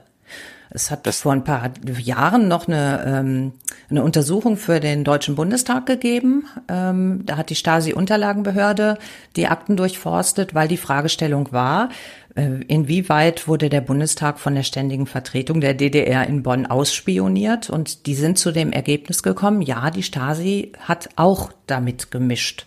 Und jetzt, nur wenige Jahre später, also muss man sagen, es war alles komplett Stasi. Und ja, man hat mit denen gefeiert, man hat Karneval gefeiert, man hat sich einladen lassen, man hat geplaudert, ausgeplaudert, man war vollkommen naiv. Ich fand das so spannend, wo jetzt die Diplomaten ausgewiesen wurden. Wie viele waren das nochmal? Wie viele hat äh, Deutschland ausgewiesen? Du meinst jetzt die russischen, ne? Ja, ja, genau. Ah, da, ja, da über hat doch der 30. BND, Genau. 30 waren es? Über 30, ja. Da hat doch der BND dann argumentiert, äh, macht das nicht, bei denen wissen wir wenigstens schon, wer es ist und, und wir können die ganz gut im Auge behalten. Wenn er die Ja, wegschicken, genau. kommen neue. Ja, aber da, da war auch der Vorwurf, die äh, benutzen die russische Botschaft in Berlin nur als Tarnung und gehören in Wirklichkeit russischen Geheimdiensten an. Also genau dasselbe Prinzip, was die Stasi in Bonn angewendet hat. Ja. Es Wobei ich denke, das werden alle Länder so machen. Also auch die deutschen Botschaften irgendwo im Ausland werden mindestens ein paar äh, Geheimdienstmitarbeiter mit einge... Ja, aber das ist eben der Unterschied. Mindestens ein paar oder komplett. Ja, ja, ja. Und ähm, der erste äh, Leiter der ständigen Vertretung in Bonn, von dem sagt man, der war auch nicht nur ein einfacher Stasi-Offizier, sondern der gehörte in Wahrheit dem russischen Geheimdienst an. Und ja, ist wenig später, nachdem er seine Arbeit in Bonn beendet hat, gestorben. Unter welchen Umständen, das konnte ich nicht rausfinden, aber ähm, die Aufregung um seine Person, ob der in Wahrheit von Russland gesteuert war, das hat alles 1974 schon gegeben. Und ich glaube, in dieser extremen ähm, Ausprägung haben das nicht alle Länder in allen Botschaften. Das wäre ja ganz fürchterlich. Zumal äh, ich auch hoffe, dass da nicht so viele Killer in diesen Botschaften sind, wie das unter Umständen hier in Bonn war. Aber genau das habe ich jetzt bei der Lektüre der Bücher gedacht, dass die zwar in einer Zeit statt, stattfinden, die wirklich schon ein bisschen länger her ist, also sprich mal eben 50 Jahre, aber vieles von dem, wo du jetzt gerade denkst, ey, sag mal, jetzt wirklich, ist das so? Also weil du gerade auch diesen Killer angesprochen hattest, Ja, ne, der Tiergartenmörder. Also das ist ja, klingt ja irgendwie dann doch alles, entweder kommt alles wieder oder es ist noch genauso schlimm wie damals. ich denke, Ja. es ist alles geblieben. Das kommt nicht wieder, das ist alles so geblieben. Man macht sich das nur nicht so klar. Beziehungsweise, also ich persönlich lese es auch lieber in Büchern, als mir das im realen Leben so klar zu machen. Ist mir zu schrecklich. Ich dachte mir schon gerade, das ist tatsächlich sehr spannend, wie aktuell eigentlich Bücher von einer damaligen Zeit sind jetzt wieder. Und äh, ja, ich hoffe nicht, dass es die ganze Zeit da ist, so wie du gesagt hast, Annette, sondern dass es vielleicht so in, in Wellen immer wieder kommt. Aber ja, alles kommt wieder. Schlaghosen, ja. kalter Krieg, alles. Titus, ist es nicht wirklich so? Also gerade jetzt auch beim ersten Band habe ich oft gedacht, Mensch, das spielt sich ja gerade alles jetzt wieder ab. Ja, wobei, wo ich es geschrieben habe, war daran nicht zu denken. Also bei mir wird ja gleich zu mhm. Anfang ein ukrainischer Exilpolitiker umgebracht von diesem KGB-Killer. Aber den Mord gab es halt wirklich in München damals und äh, deswegen habe ich den erzählt, aber konnte nicht mehr ausdenken, dass das dieser Konflikt noch so heiß werden wird und wir wieder richtigen Krieg haben und auch wieder kalten Krieg natürlich. Im Moment ja heißen Krieg, aber das wird ja sicher noch lange auch kalter Krieg sein dann. Ja, traurig eigentlich. Aber ich glaube, wir sind auch als Deutsche so ein bisschen nicht naiv, aber ein bisschen verblendet durch die lange Friedenszeit, die wir hier haben und können uns gar nicht mehr vorstellen, wie es auf der Welt zugehen kann und blenden das auch lange aus, solange es eben irgendwie geht und sind dann jetzt so entsetzt, dass es doch nicht so zugeht wie bei uns. Ja, aber generell als Europäer finde ich, weil also mein Europa war halt sehr lange, das war halt immer, es gab schon Auseinandersetzungen, aber jetzt ob du jetzt Deutscher, Österreicher wie ich oder wahrscheinlich auch Franzose oder Spanier bist, Krieg in Europa, das, ich glaube nicht, dass das jemand wirklich im Zettel hatte. Das Nein, so Osteuropa schon. Hm? Aber haben wir Kroatien nicht immer irgendwie verdrängt? Nicht alle von uns. ja, aber ja. aber ja relativ viele doch, oder? Ich meine, das war mhm. ja nun auch nah Jugoslawien. Ja, eben. Das war sogar noch näher an Österreich jetzt. Das ist doch richtig. Ich habe das damals äh, aufgrund meines Alters damals vielleicht nicht ganz so mitbekommen. Also schon, aber, aber natürlich gab es solche Konflikte schon vorher. Also ja, für mich ist diese Eskalation, das jetzt halt den Krieg geführt hat, tatsächlich der, das erste Mal, dass ich mir dachte, Krieg in Europa, das, ja, damit hätte ich nie, auch nur mein Leben lang so richtig gerechnet. Hätte ich, hätte ich nicht gedacht, dass das passiert. Ich hatte Vielleicht, weil ich naiv bin, ich weiß es nicht. Ach, dann bin ich gerne naiv. Oder war ich gerne naiv?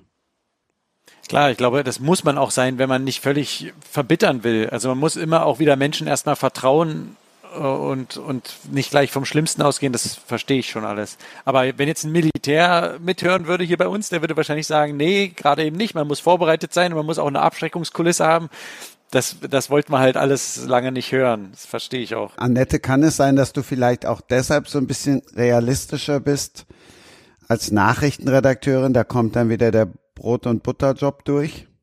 Ja, klar. Da äh, bin ich natürlich ständig mit Krisen und Krieg äh, beschäftigt. Das ist so, ja. Trotzdem ist es so, dass ich mit diesem Ausmaß, wie wir das jetzt haben, auch nicht gerechnet habe. Ich habe nicht gedacht, dass es so eskalieren kann und aber auch nicht damit gerechnet, wie es sich anfühlt, so hilflos dazusitzen und äh, keine Lösung zu wissen, sich das hin und her zu überlegen und ja, in so einer Situation vollkommen Ohnmachtsgefühle zu haben. Ne? Dass Krieg auch in Europa da ist und möglich ist und dass es ganz brutale Ereignisse gibt, äh, das ist mir allerdings immer präsent. Also ich habe es nicht immer nur ans andere Ende der Welt verortet, wobei ich glaube, ich unterscheide da auch gar nicht so geografisch, äh, dass ich denke, ach, dieser Krieg geht mich weniger an als jener Krieg. Durch die Globalisierung muss man sich mit Dingen beschäftigen, ähm, von denen man vielleicht vor 100 Jahren äh, noch gar nichts gehört hätte. Aber Kriege in Afrika beschäftigen mich genauso. Aber ist so, das, das hängt mit Sicherheit mit meinem Beruf, meinem Brotberuf zusammen, ja. Kann es vielleicht auch dadurch sein, ich meine, ihr beide beschäftigt euch ja mehr mit so sehr intensiv dann mit Recherchen zur Vergangenheit, eben DDR, Spionageaffären, dass man daraus dann auch einen anderen Blick auf die Zukunft gewinnt, weil man eben dann detailliert sieht, Spionageaffären und wie das alles abgegangen mhm. ist und dass man daraus vielleicht dann einen Blick aufs, einen ganz anderen Blick aufs Jetzt hat und andere Ableitungen schließt, dass man eben schon früher sich denkt, okay, dieser Konflikt Ukraine-Russland-Konflikt hat Potenzial zu einem Krieg. Ja, mit Sicherheit. Also auch schon allein bei dem Beispiel, was wir eben hatten, die ausgewiesenen Diplomaten, russischen Diplomaten aus Berlin. Und ähm, ich hatte zufällig gerade da Dienst in der Nachrichtenredaktion, als diese Meldung kam. Diplomaten werden ausgewiesen mit der Begründung, dass sie die Botschaft benutzt haben zur Tarnung, um äh, zu spionieren. Da habe ich gedacht, ja klar, weiß ich, wie sowas geht. Das hat mich überhaupt nicht überrascht. Kollegen von mir hat das total überrascht. Ach, wie funktioniert denn das? Und, und kann es sein? So viele, über 30. Und äh, durch meine Tätigkeit als Schriftstellerin war ich da jetzt ähm, besser vorbereitet, war ich darauf gefasst. Also von daher, manche Dinge hauen einen dann weniger um, andere hauen einen aber mehr um, weil man eben auch dazu neigt oder ich neige dazu, das dann in meiner Fantasie auszuschmücken und mir das ganz nah ranzuholen und äh, das ist dann auch nicht immer schön. Schön geht's gleich weiter. Also fast schön, nicht so richtig schön. Der dritte Teil, die nächste Quizfrage. Wer hat diesen Satz gesagt? Ich kann mauern, geben Sie mir einen Sack Mörtel und Ziegelsteine. Titus. Das ist eine gute Frage. Ich kann nur raten. Also Erich Honecker war Dachdecker. Mauern? Hm, weiß ich nicht. Hätte er das sagen können? Ich traue es ihm zu, aber eigentlich war er Dachdecker. Henry. Gibt's Joker? Kann ich irgendwen anrufen? Du kannst jemanden in der Runde fragen, der dir die richtige Antwort geben kann. Okay, Titus weiß es nicht. Ähm, dann frage ich doch, dann frage ich doch äh, den anderen Joker. Annette, weißt du es? Annette? Annette? Ich ähm, habe schon geantwortet ins äh, ausgeschaltete Mikro hinein, dass meine Cousine das gesagt hat. Als sie nämlich einen Bauernhof gekauft hat und ähm, da mauern musste und ich sie gefragt habe, aber äh, das kannst du doch gar nicht, da hat sie gesagt, klar kann ich mauern. Gib mir einen Sack Mörtel und Steine. Vielleicht hatte sie ein berühmtes Vorbild, nachdem sie das gesagt hat. Ich habe es damals nicht gemerkt. Du wirst das jetzt auflösen, Christian, oder? Du, das war doch die Auflösung. Ich habe es im Interview Meine bei Cousine. dir gelesen. die, die Frage ist nur, habe ich jetzt gewonnen, weil ich den richtigen Joker genommen habe? Ja. Oder? Also Ja, ich habe auf jeden Fall eindeutig. nicht gewonnen. Auf, es geht weiter. Das nächste Zitat. Ich habe lange überlegt, welches nehme ich. Nehme ich das Profanere nach dem Motto, meistens fühle ich mich wie ein Hochstapler oder nehme ich das Philosophischere? Mich fasziniert es, die Menschen früher so viel über den Sinn des Lebens und über Glaubensfragen nachgedacht haben. Wir leben heute in einer Ablenkungskultur. Unsere Fragen drehen sich um den nächsten Autokauf, wohin man in die Ferien fährt, darum, was im Fernsehen läuft. Dabei weichen wir den grundlegenden Fragen des Lebens aus. Die Menschen im Mittelalter, so habe ich den Eindruck, haben mehr nach den Zusammenhängen gefragt. Henry. Ich glaube, das stammt von keinen, weder von Annette oder aus Annettes Büchern, noch von Titus aus, seinem, aus einem seiner Bücher. Ähm, ich kann ins Blaue schießen. Ähm, Harald Schmidt. Annette. Ich sag, Titus war's. Ich weiß, dass er auch historische Romane, also von, von viel äh, weiter zurückliegenden Zeiten geschrieben hatte. Wird's ja reinpassen. Titus, du kannst jetzt, Gutes, kannst gutes jetzt Gespür. Gutes jetzt- Gespür für Menschen, jawohl, richtig. Ich war's. Ich war's. Ich glaube es auch wirklich. Also ich, ich glaube, dass wir, dass wir, wir haben ja auch so ein Problem überhaupt, uns auf alles konzentrieren zu können, weil so viel auf uns einströmt und wir uns natürlich auch selber mit so viel beballern. Und dass das es manchmal gibt, dass wir dann nach ein, zwei Jahren plötzlich wieder den Kopf heben und denken, mache ich eigentlich das, was ich wollte und, und was für einen Sinn hat das alles? Aber dazwischen sind wir komplett abgelenkt. Ihr könnt kannst mir auch widersprechen. Nein, du kannst es ruhig noch vertiefen. Ja, ich, ich, ich glaube, ich glaube eben, dass ich lebe gerne heute und ich habe gern die Bequemlichkeit, einfach eine Heizung aufzudrehen, wobei man es ja auch schon fast nicht mehr sagen kann. Mal sehen, was im Herbst dann so passiert. Wir heizen ja, glaube ich, mit Erdgas. Ähm, aber neben all der Bequemlichkeit ist es auch ein bisschen schade, dass so viel ruhige Zeit verloren geht, wo man nachdenken könnte. Und ich glaube, dass deshalb auch Leute gerne Bücher lesen, wenn sie sich überhaupt dazu bringen, dass es anfangen, dann merken sie, Mensch, ich vertiefe mich, ich konzentriere mich, ich tauche mal so richtig in ein Thema ein. Das tut uns gut, uns so zu sammeln, weil wir sonst zu oft zerstreut sind. Jetzt habe ich es vertieft. Aber das stimmt. Also ich glaube auch, dass das nach wie vor einer der Gründe ist, warum irgendwann mal sowas wie E-Books und E-Book-Reader das wurde irgendwie als die große Zukunft irgendwie angepriesen und das ist aber irgendwann eigentlich stagniert. Und das ist, glaube ich, ein relativ konstanter Teil. Ich weiß nicht, wie das bei euch ist mit den Büchern, aber es ist meistens ein geringerer Prozentsatz von dem, was halt dann als, als Papierbücher verkauft wird. Und einfach auch nur, weil es halt schon mal ein Device ist, mit dem du noch andere Dinge tun könntest. Ich glaube, wenn du ein Buch in der Hand hast, dann hast du einfach nur dieses Ding in der Hand und du konzentrierst dich auf das und das ist schon das, was man daran schätzt, dass es nur das gibt. Und du, du, du, du kannst dich gar nicht, von oben fliegt keine Nachricht rein, du bekommst keine Mitteilung gleichzeitig. Es gibt nur dieses Buch und dich. Und das ist, ja, glaube ich, so einer der letzten. Findet ihr das denn tatsächlich schade, dass es heute viel mehr Möglichkeiten gibt und dass dass die Menschen auch die Möglichkeit haben, unruhiger zu sein, mehr hin und her zu springen, auch mit ihren Gedanken und Interessen. Ich meine, es hat ja jeder die Wahl. Er kann sich ja hinsetzen und ein Buch lesen. Ähm, ich, die Auswirkungen sind vielleicht nicht schön, aber ich kann das nicht so kulturpessimistisch sehen und sagen, ach ja, das ist schade, dass es heute alles so hektisch ist. Es gibt mehr Möglichkeiten und es werden andere Ansprüche gestellt an einen Menschen, aber Schade finde ich das nicht. Mir geht's manchmal so, als hätte ich zu viel Schokolade gegessen. Ich weiß nicht, ob ihr diesen Zustand kennt. Also wenn man, wenn man nascht, vielleicht auch beim Schreiben, um über ein kleines Tief hinwegzukommen, futtert man sich äh, Süßes rein und dann kommt man in so einen eigenartigen Zustand, ich weiß nicht, ja, meine Kinder sind noch nicht so groß, der, ich kenne so Filme wie Ab durch die Hecke, wo so ein Eichhörnchen total wirr immer hin und her rennt und es ist so überdreht. So, so fühle ich mich dann manchmal unter so einem Zuckerhai. Und dieses Gefühl kenne ich auch von zu viel News. Also ich, ich bin da manchmal wirklich nicht süchtig danach, aber ich muss immer wieder aktuell gucken, was ist jetzt gerade los? Was gibt's jetzt wieder Neues und was gibt's jetzt wieder Neues? Und das gibt mir aber hinterher dann so ein zerrissenes Gefühl manchmal. Also ich denke, was, was habe ich nur an tausend Sachen die letzte halbe Stunde alles gedacht und gelesen und konsumiert? Das ist für mich kein schönes Gefühl in mir drin und ich wünsche mir eher diese Sammlung und den Lesesessel und die Ruhe. Das habe ich viel zu selten. Deswegen beschönige ich das vielleicht. Das kann schon sein, dass ich da zu rückwärtsgewandt das zurückersehne. Aber natürlich finde ich es toll, dass man sich über alles informieren kann und bilden kann in jede Richtung, die man will und reisen kann und all das. Dieses, das will ich alles nicht missen. Ich wünschte nur, ich könnte es besser steuern bei mir selbst. Mm, was, mm. was inhaliere ich jetzt an Informationen gerade?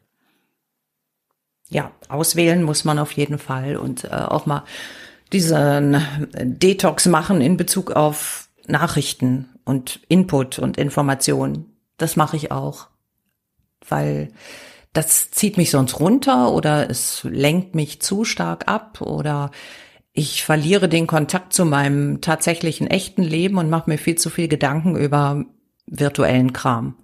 Dann merke ich, so, jetzt ist mal wieder Abschalten angesagt. Abschalten im wörtlichen Sinn, Geräte abschalten.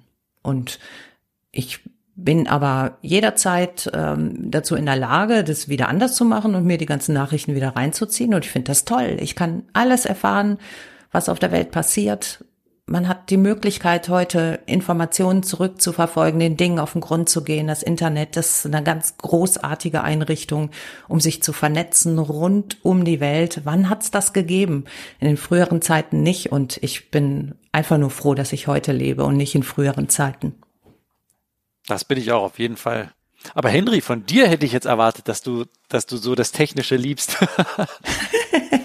naja, ähnlich, ne? Die Vorzüge, keine Frage, sind da. Nur, ähm, ich bin jetzt, keine Ahnung, ich, ich weiß, ich will mich jetzt nicht als Digital Native bezeichnen, weil ich nicht damit aufgewachsen bin, von, von Anfang an.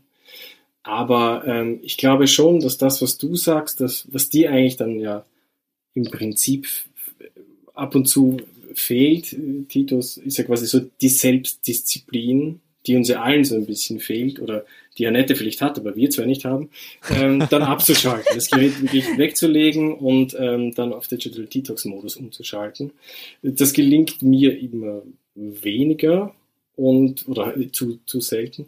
Und ich glaube, je jüngere die Generationen werden, desto weniger gelingt das denen, weil die von Anfang an damit aufwachsen, weil sie gar nichts anderes kennen als die eben, und das ist natürlich ein der positive Aspekt von Internet und Social Media und Co. ist dieses sich vernetzen und alles Wissen der Welt eigentlich abgreifen zu können. Aber der negative Aspekt ist, dass man es in die Hände von wenigen gegeben hat, im Sinne von äh, großen sozialen Plattformen wie Facebook und Instagram und, und, und Co.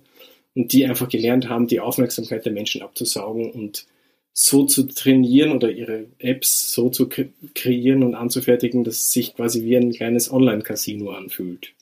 Und wir schon, unsere Gehirnwellen schon eher so darauf adaptiert sind, auf diesen kleinen Klick, auf dieses Like Me und auf diesen ganzen anderen Krams, mit dem man quasi schon relativ früh eigentlich das Hirn trainiert, davon abhängig zu werden. Und das ist vielleicht eben ja in unseren Generationen oder halt in älteren Generationen noch nicht so weit fortgeschritten, aber für Jüngere, glaube ich, ist das schon eine ziemliche Gefahr, dass das Hirn das gar nie so richtig gelernt hat, oder dieses lange äh, ein Buch lesen. Dass die Aufmerksamkeit dann einfach durch das Gewohnte von Apps und Co. immer sehr abdriftet. Und das ist das vielleicht eher, was dann da wieder gelernt werden muss oder was von Jüngeren gelernt werden muss, sich lange auf etwas zu konzentrieren. Weiß nicht, ich habe keine Kinder.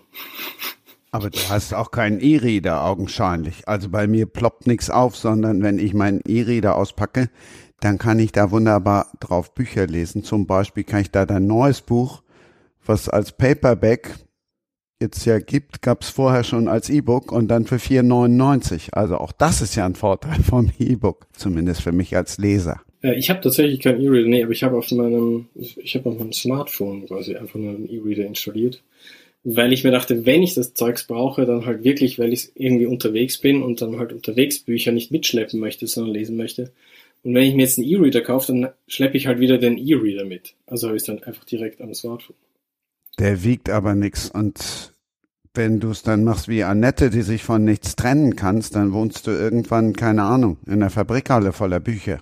Äh, ja, man kann ja damit, gibt mir einen Stapel Bücher und nördeln sich, wie war das Zitat? äh, wieso kann ich mich von nichts trennen? Äh, Habe ich jetzt was verpasst, glaube ich. Hab ich gelesen.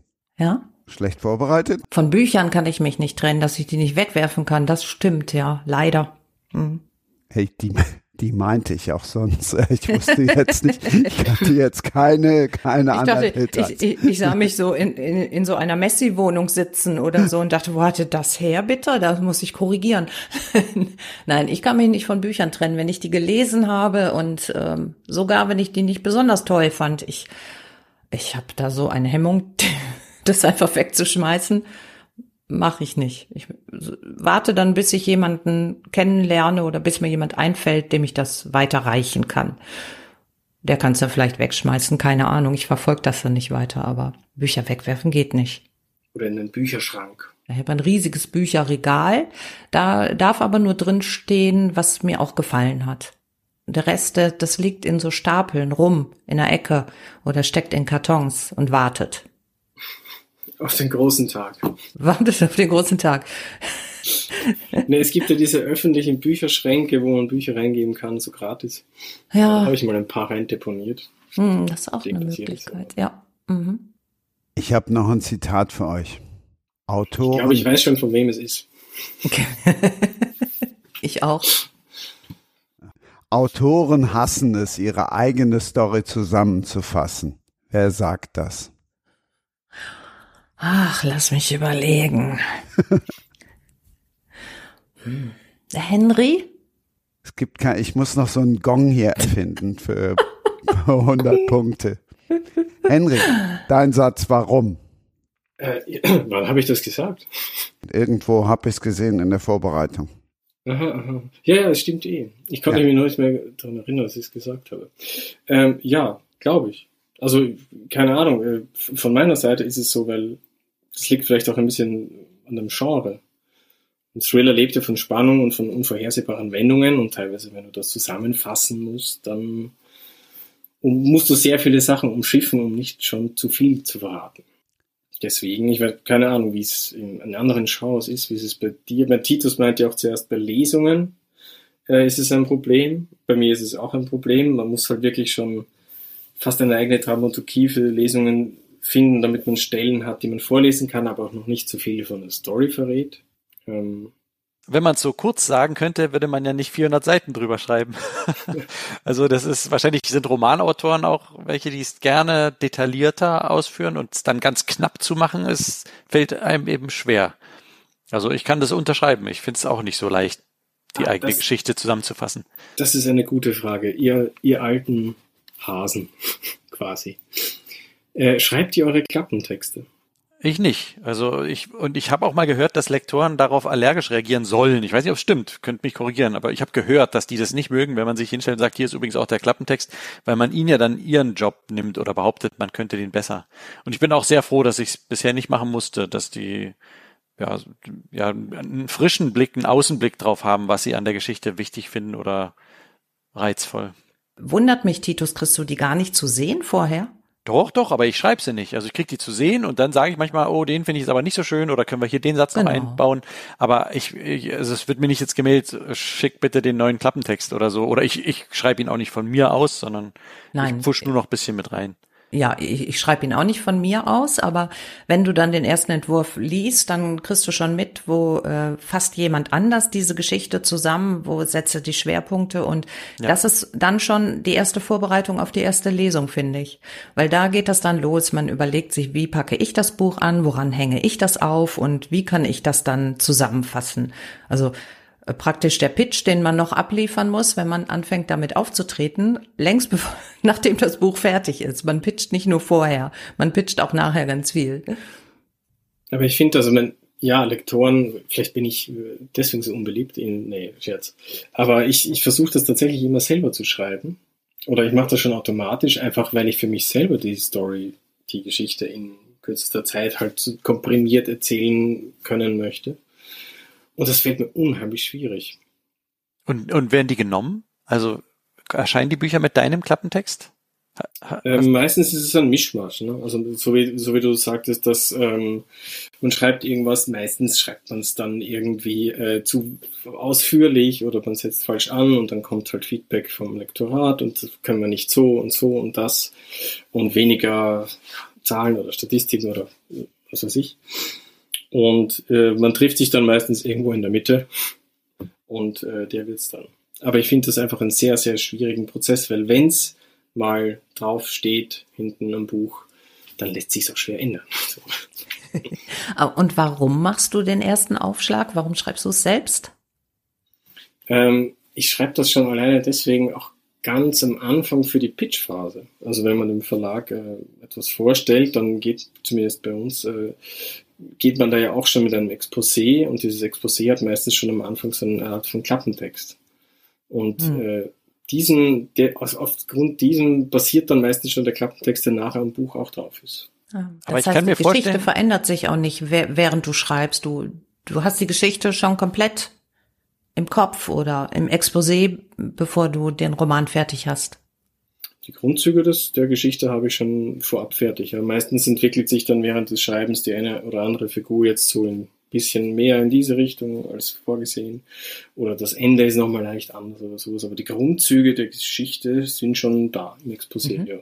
Aber ich kann mir gut vorstellen, dass du das kannst, Henry, weil mir ist auch aufgefallen, dass deine Szenenanfänge immer so richtig gepfefferte Sätze haben. Also der, der Start dass du kannst das, du kannst sehr prägnant sein und ähm, auch klug, wie, wie schlage ich jetzt den Haken rein, dass die alle mir folgen und, und Lust haben und interessiert sind an der Geschichte.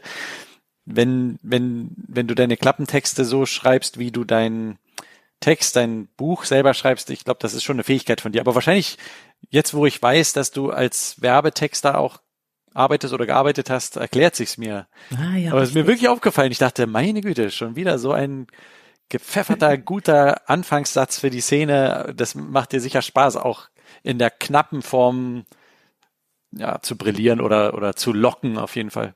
Also natürlich ist es dann ein kleiner so Vorteil, weil ja durch Werbetexte muss man eben so ein bisschen lernen, auf, ja, quasi schn schnell auf den Punkt zu kommen. Du hast halt im Buch hast du 400 Seiten, am Plakat hast du eine Zeile oder im Radiospot hast du 15 Sekunden und musst halt das sagen, irgendwie spannend. Aber was mir tatsächlich dann, was ich dann selber nicht gedacht hätte, dass es mir schwerfällt, weil es mein eigenes Ding ist. Also wenn, wenn, wenn das die Story meines eigenen Buches ist, wo ich dann die ganze aber das ist ja noch wichtig. Und das ist ja noch, das muss ich ja auch noch irgendwie reinbringen. Und dann hast du so einen halb, halbseitigen Klappentext und denkst, verdammt, das kann ich so hinten nicht aufs Buch drücken. also da fiel es mir dann viel schwerer, als wenn ich jetzt irgendwie für andere das machen muss. Aber danke fürs Kompliment. Dann nehme ich mal den Klappentext von Ausweglos. Jetzt komme ich nochmal mit meinem E-Book. Also ich lese und höre immer parallel. Wenn ich jetzt ausweglos den Klappentext gelesen habe, dann lese ich jetzt was komplett anderes oder höre auch was anderes, weil das ist ja immer aus der Ich-Perspektive. Im Klappentext finde ich da nichts von. Naja, ist ja meistens auf Klappentexten vorher nicht so quasi eine Anleitung, es ist aus der übergeordneten Erzählerperspektive oder es ist aus der Ich-Perspektive. Das findet sich ja eigentlich nie so auf Klappentexten. Hm. Aber zum Klappentext von Ausweglos gibt es tatsächlich eine lustige Geschichte, weil der ursprüngliche Klappentext, der auch auf drei Auflagen hinten am Buch drauf war, stammt von mir und war schlecht. und hatte dann das Feedback von Buchhändlern und Buchhändlerinnen bekommen, äh, das Buch ist top, aber der Klappentext ist hm, Oh, wow. So. Und ähm, das fand ich da, also ich hatte das dann, ich bin, ich versuche irgendwie so über Instagram einen regen Kontakt halt zu auch Buchhändler, Buchhändlerinnen, Influencer, Bookstagram zu halten. Und dann habe ich an den Verlag gefeedbackt und habe selber gesagt, sorry, ich habe irgendwie halt selber, äh, muss ich mir eingestehen, das war relativ Mist, was, was da jetzt drauf steht. Und dieser mistige Klappentext. Also er war jetzt nicht so schlecht, das Buch hat sich trotzdem ganz gut verkauft, aber ähm, er fußte darauf, vor der Angst zu viel zu verraten. Und das, deswegen wurde der Klappentext dann irgendwie nicht so angenommen. Und der neuere Klappentext, der aber dann halt auch relativ schnell online verwendet wurde, äh, der kommt viel besser an weil okay. er schon etwas verrät, was, was man halt versucht hat, im ursprünglichen Klappentext eben nicht zu verraten. Aber dann, wenn du schon nicht so viel von deinem Buch erzählen willst, vom neuen, dann erzähl uns den Klappentext, den grandiosen, selbstverfassten Klappentext. Äh, den Klappentext weiß ich jetzt nicht, aber es geht um, es geht im Prinzip so um, man spielt so mit dem Albtraum von, von allen Eltern, eben einen kurzen Moment, der von allen jungen Eltern vielleicht eher ein kurzer Moment der Unaufmerksamkeit. Ähm, eine junge Mutter lässt irgendwie quasi ganz kurz ihr Kind aus den Augen im Auto, äh, geht auf die Toilette, äh, kommt wieder zurück und das Kind ist eben in dieser kurzen Zeit einfach spurlos verschwunden. Und weil das Kindermädchen zur selben Zeit verschwindet, konzentrieren sich quasi dann die Ermittlungen auf dieses Kindermädchen und auf diese Entführung.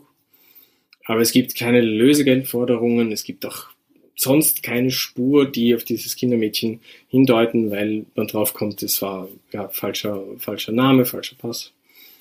Und diese Ermittlungen laufen dann monatelang ins Leere, bis eben eine neue Kommissarin irgendwie zu diesem Fall hinzugezogen wird und sie doch eine Spur auftut.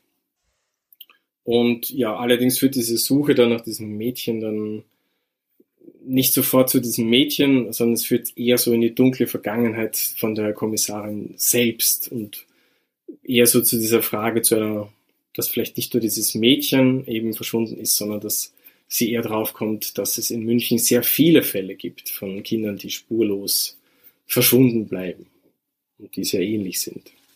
So, das ist jetzt mal die grobe Inhaltsangabe. Und hat's wehgetan? Ja, sehr. Ja. ja. Nee, es, es, es geht, mittlerweile geht's. Mittlerweile. Mittlerweile kann ich auch das. Sind alle Figuren neu? Also es ist wieder ein Standalone. Das heißt, alle Figuren sind neu und es sind vier, vier Ich-Perspektiven. Das finde ich halt beim Hörbuch so geil, dass du dann halt eben auch vier verschiedene Stimmen hast. Das finde ich grandios. Ja, das war schon bei, ähm, also die, die Hörbuchsprecher sind noch grandios, natürlich, das muss man sagen. Das, am liebsten bei, bei eigenen Lesungen würde ich einfach nur die, die Hörbuchsprecher abspielen lassen oder so oder sagen, hört euch die an, ich bin nur halb so gut. Ähm, aber das ist schon ganz toll, ja. Und auch das, also bei, man muss sagen, bei Kaltherz ist eine der Ich-Perspektiven, ist ähm, Marie, also ein fünf, das fünfjährige Mädchen selbst, was, was entführt wird. Und das sprechen zu können, natürlich spricht das kein Kind, sondern eine, eine erwachsene Frau, ähm, das ist schon eine große Kunst. Da hat man auch irgendwie lange gesucht, so. Aber also so wie es jetzt umgesetzt wurde, ist es äh, ja, ist sehr gut. kaufen, dein, kaufen, kaufen. Ist aber auch deine Kunst, muss ich ehrlich sagen. Also du hast ja vorhin gesagt, du hast keine Kinder, dann musst du einen sehr guten Zugang zu deinem inneren Kind oder zur Erinnerung, wie das war als Kind früher haben, weil ich finde gerade das Kind gibst du so toll wieder. Also dieses kleine Szenen oder kleine Details, wie man sich fühlt als Kind oder wie sie denkt, wie sie redet, fand ich sehr glaubwürdig. Echt stark. Ja, ich habe sehr viel Zeit am Zaun von Kindergärten verbracht. Das glaube ich nicht. Das glaube ich nicht. ja, jetzt das nicht mehr. Jetzt darf ich da nicht mehr, darf ich mich nicht mehr nähern. Ich, ich hatte mal ein äh, Autorenfotoshooting mit einem, der musste vorher für so, Arch nicht Architektur, für, wie heißt das, so eine Wohngebietsfördervereine äh, oder sowas, Fotos von Wohngebieten machen und musste auch die, die Spielplätze fotografieren. Und hat gesagt, es ist so schrecklich. Man kommt da als Mann hin, da sind die ganzen Mütter mit ihren Kindern und er geht da und macht jetzt Fotos, natürlich nicht von den Kindern, aber von dem Spielplatz. Er muss immer erklären, dass das jetzt nichts Böses ist, sondern er wirklich nur für diese Firma das machen muss. Also du am Zaun vom Kindergarten glaube ich auch nicht ganz, oder vom, vom Spielplatz. nee, aber wirklich jetzt äh, im Ernst, das fand ich sehr gelungen. Das ist echt, ich finde es nicht leicht, ein Kind oder eine Kinderperspektive zu schildern. Es war auch die schwerste Perspektive, wenn man halt immer abwägen muss, ähm, wenn du es schreibst, ist es, wenn du es wirklich versuchst zu erzählen wie ein fünfjähriges Mädchen, dann kann es kein Mensch lesen oder es will kein Mensch lesen oder es ist super nervig zu lesen. Und deswegen musste man halt, so, oder musste ich immer so abwägen, wann ist es zu erwachsen, wann ist es schon zu literarisch, wann ist es aber wieder zu kindlich, wann nervt's.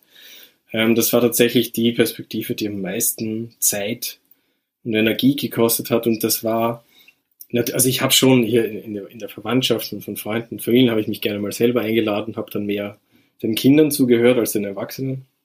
Und ich habe sehr viel äh, diese alte Show geguckt, wo die Kinder erklären, wie hieß das denn? Das, das Ding Dingster. Dingster. Dingster. Ähm, habe ich mir alte Folgen angeguckt, einfach nur so um diesen Sprachrhythmus und so irgendwie so drauf zu bekommen. Und ja, auch hier, danke. Titus, wann hast du denn bitte schön schon Kaltherz gelesen? Das ist gerade zwei Tage auf dem Markt. Ich war ganz böse. Ich, ich habe dem Verlag geschrieben, habe gesagt, ich bin hier im Podcast und ich hätte gern schon mal das Buch. finde ich großartig. Und was ich noch großartiger finde, es wäre jetzt ja auch schlimm gewesen, wenn es ihm nicht gefallen hätte. Er hätte es ja. nicht gesagt. Er ist doch ja, nett. Nee, ich, also ich, ich, wenn du auch Negatives hören willst, das liegt aber nicht an Henry, sondern ich, ich finde es fast zu krass teilweise. Also es ist für mich ich bin zu weich gekocht wahrscheinlich oder zu zart beseitet oder wie nennt man das? Äh, ich bin nicht ganz der, der so hartes liest und Kinder und ähm, ja, manches brutalere ist, ist mir dann zu heftig. Aber das ist nicht deine Schuld, Henry. Obwohl ich hier gar nicht versucht habe, also es kommt ja in diesem Buch gar nicht zu großes Blutvergießen oder Gewalt gegen Kindern, habe ich eigentlich, sowas finde ich selber nicht, finde ich auch bei, bei Erwachsenen nicht so gut, diese Bücher, wo halt, wo es mehr um Splatter und Folter und, und, und sonst irgendwas geht, das schreibe ich eigentlich gar nicht. Und bei Kaltherz, ich weiß jetzt nicht, wird jetzt auch nicht zu viel verraten, aber diesem Kind wird jetzt, es wird jetzt nicht so, es gibt keine blutigen Szenen so großartig, sagen wir mal so. Nee, aber wir haben die Lösung ja eben schon gehört, warum es Titus so geht. Ich gucke auch keine Krimis, wo irgendwie Kinder umgebracht werden, selbst wenn du nichts davon siehst. Aber es hat wahrscheinlich was damit zu tun, dass wir selber Kinder haben. Wahrscheinlich, wahrscheinlich ja.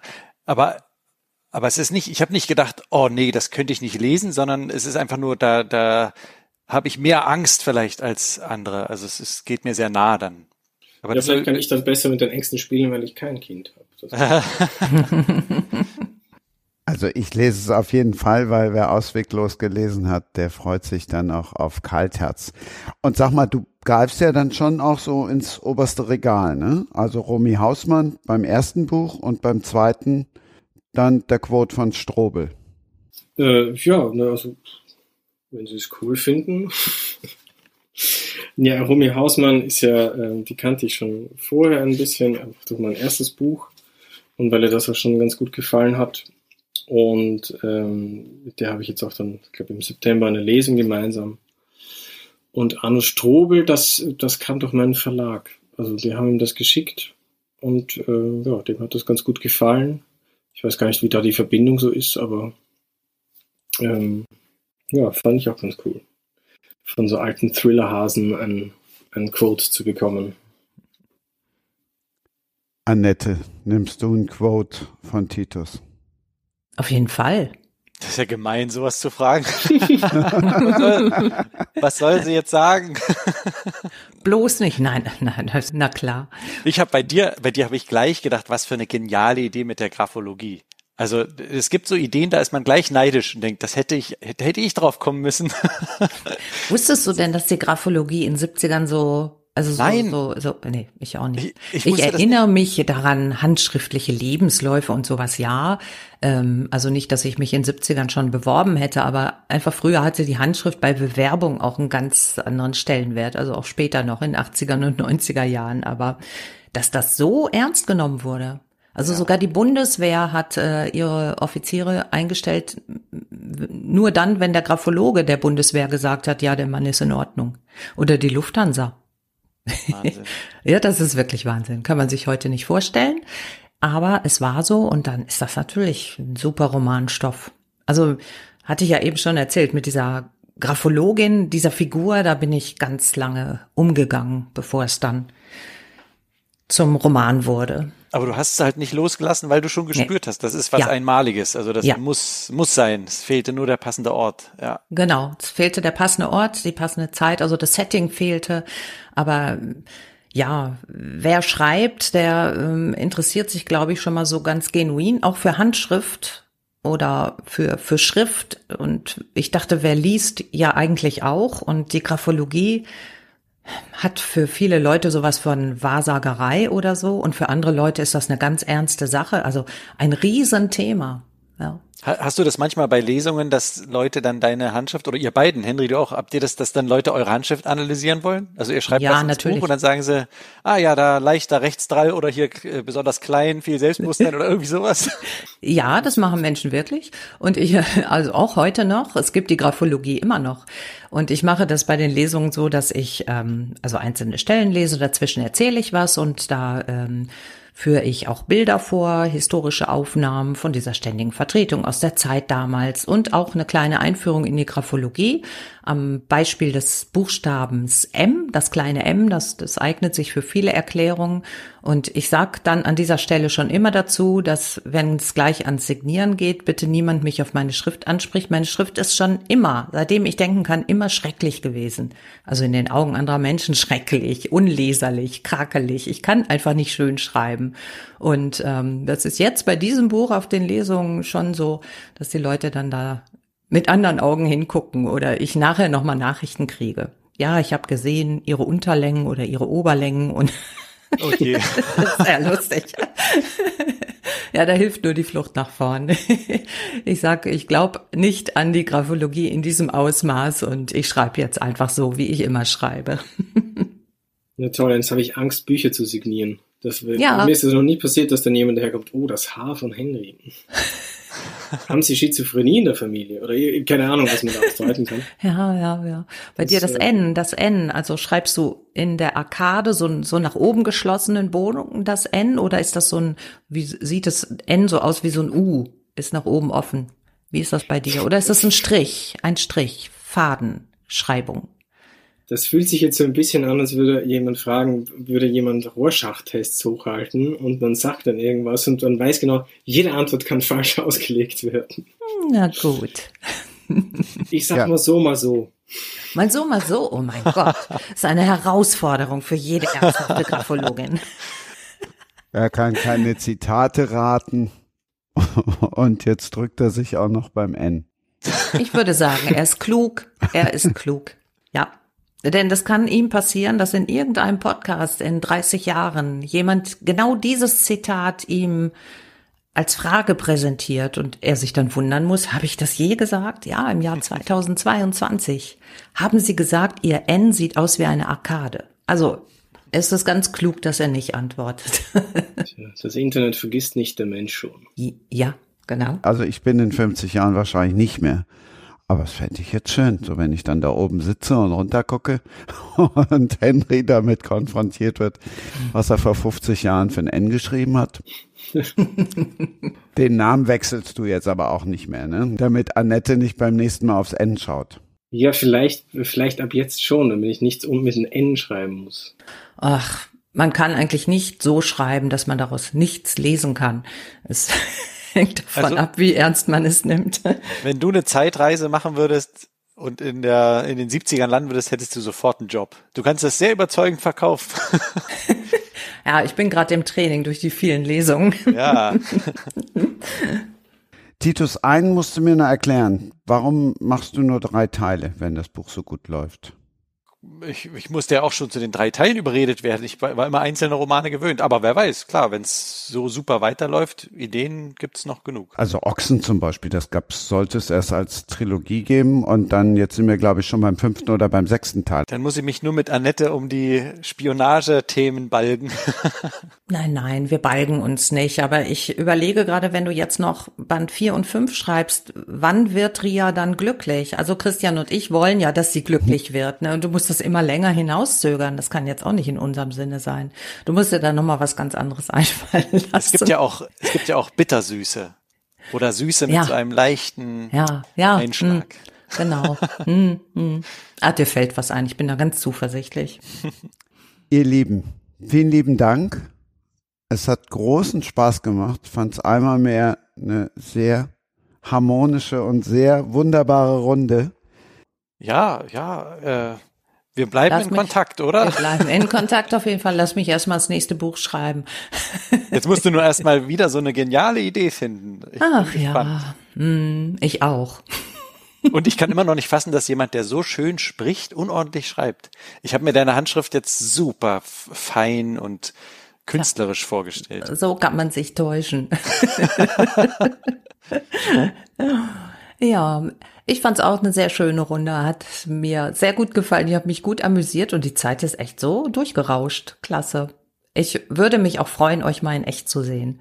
Hat großen Spaß gemacht. Ich hatte das Gefühl, ich kenne euch alle schon ganz lange. Großes Vergnügen. Danke in die Runde. Das kann ich nur äh, auch aufnehmen. Also es würde man alte Freunde treffen. Super. Sie leider nicht sehen, sondern nur hören, aber es war wunderbar. Tschüss. Tschüss. Tschüss. Das war Sprenger spricht. Hashtag Books and Sports.